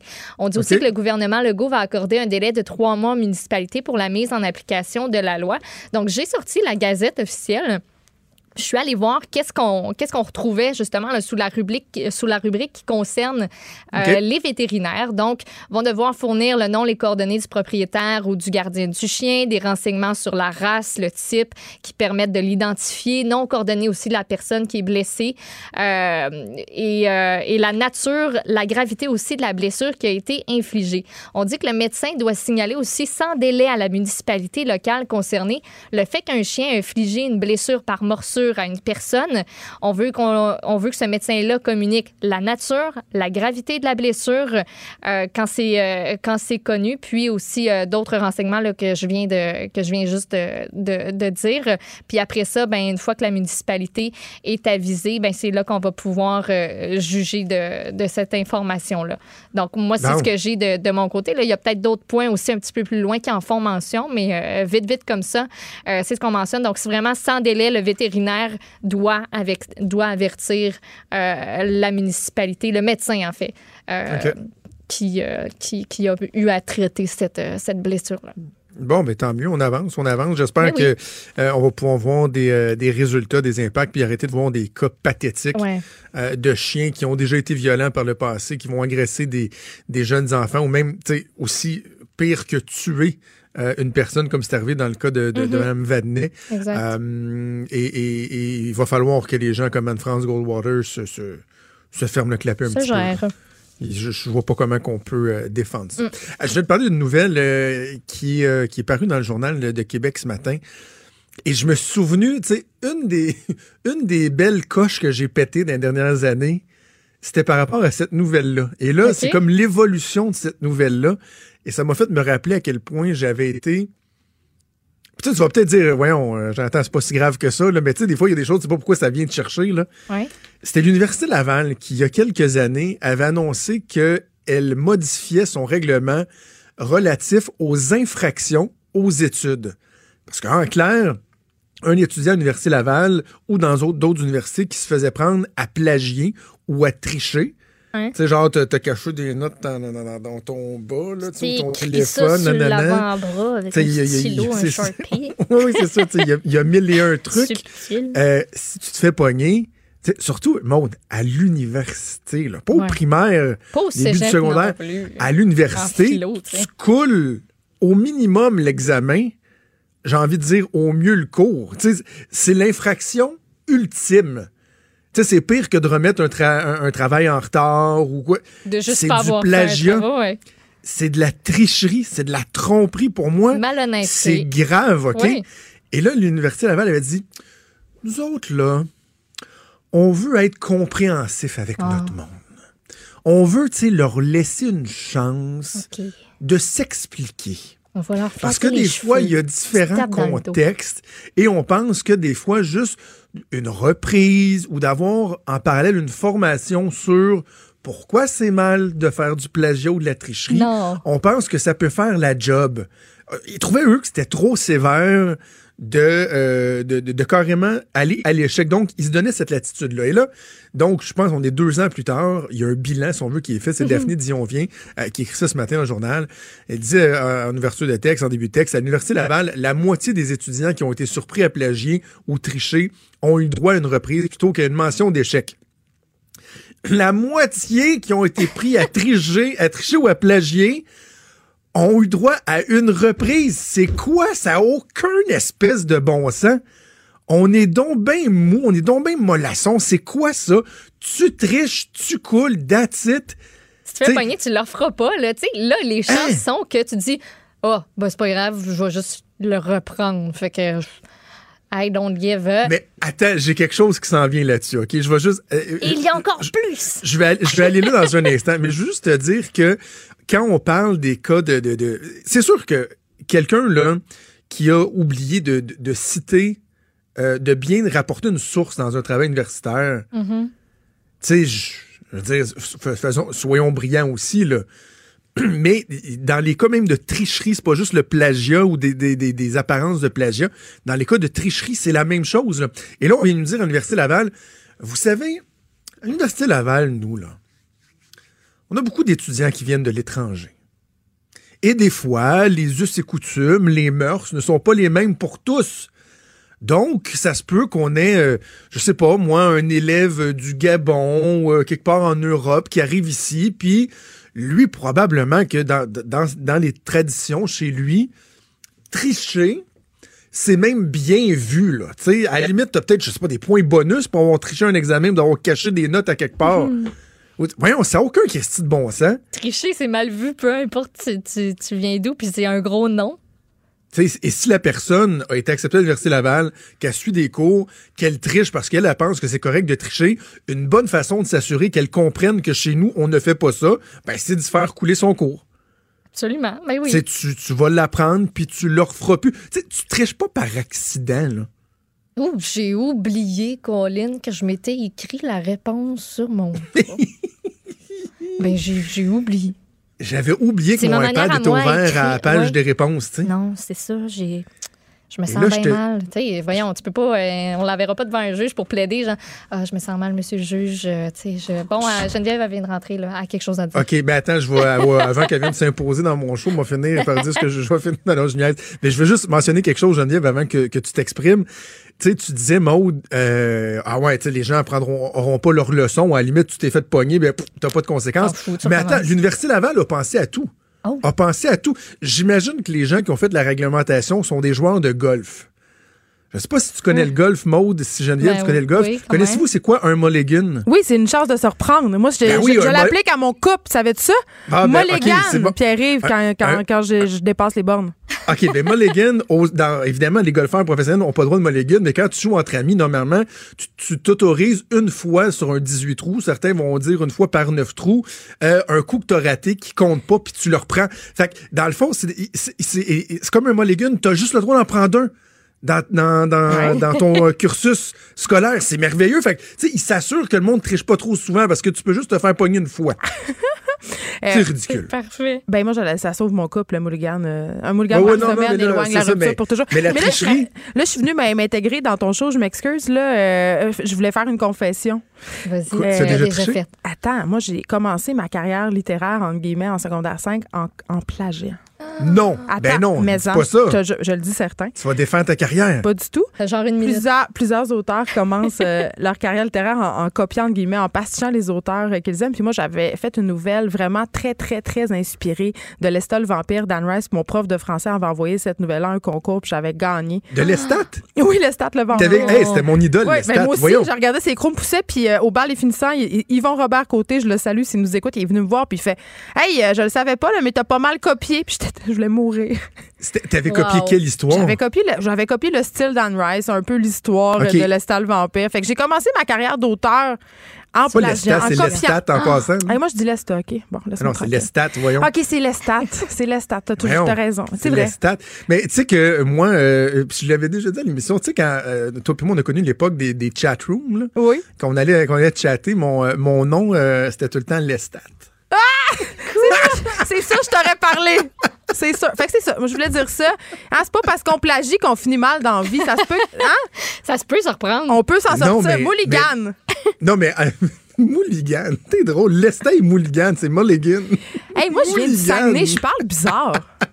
Qu'est-ce que tu Euh, veux? Tu veux? pas juste parler bizarre, t'es bizarre. Accepte-moi comme je suis. Mais c'est comme ça. Hey, tu Oh. l'as-tu encore ton texte de l'estat le vampire?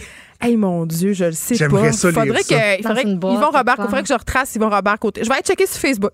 On pourrait en faire une, une lecture ensemble. OK, je texte ça. Merci. Salut Wow. Geneviève. Bye. Euh, alors voilà, c'est chapeau vraiment à l'Université. Laval qui, Ouais. qui démontre, et ça, et ça rentre vraiment dans la définition des petits lapins de Richard. Hein. Quand Richard Martineau parle des petits lapins, il faut faire bien attention. C'est parce que si tu arrives dans une entreprise, je sais pas, tu travailles dans le milieu financier, là, Mm-hmm. puis tu, tu, je sais pas, tu- un délit d'initié, tiens. Tu vas utiliser des informations privilégiées pour faire une transaction, sais, ce qui pourrait, c'est de la fraude, c'est criminel, mais ça s'apparente un peu à, de la tricherie ou les, les, les, autorités viendront pas te voir en disant Oh, Colin, peut-être que tu le savais pas, on va te sensibiliser, mais juste une fois, par exemple. Non, ça Juste une fois, pas, tu peux hein. frauder pour un million. Sais, ça marchera pas de même dans la vraie vie. Je trouve Hein. ça totalement ridicule. Alors voilà, je répète une coche sur euh, l'Université Laval. Et c'est là-dessus qu'on termine. Maude, Geneviève, as-tu quelque chose d'autre à dire? Euh, non, elle est partie. Moi, je te Non. dirais, si tu Ah, veux ok. euh, t'attendrir, euh, bien aller, tu iras sur ma page Facebook. J'ai partagé un- le plus récent statut de Céline Dion qui implique Bébé Yoda. Bébé Yoda version Céline Dion, je vous le jure, ça, allez voir ça sur sa page Facebook. Ça va, vous, on va aller voir. Ça va vous Maude, placer. Je te souhaite une excellente journée. Fais attention pour oublier tes clés dans ta voiture cette fois-ci Je aujourd'hui. vais, oui, je vais Merci. essayer. Merci Mathieu. fort. Euh, À la recherche à Joanie, à la mise en onde. Je vous souhaite une excellente journée. On se reparle demain à 10h. Ciao. Cette émission est maintenant disponible en podcast. Rendez-vous dans la section balado de l'application ou du site cube.radio pour une écoute sur mesure en tout temps. Cube Radio, autrement dit. Et maintenant, autrement écouté.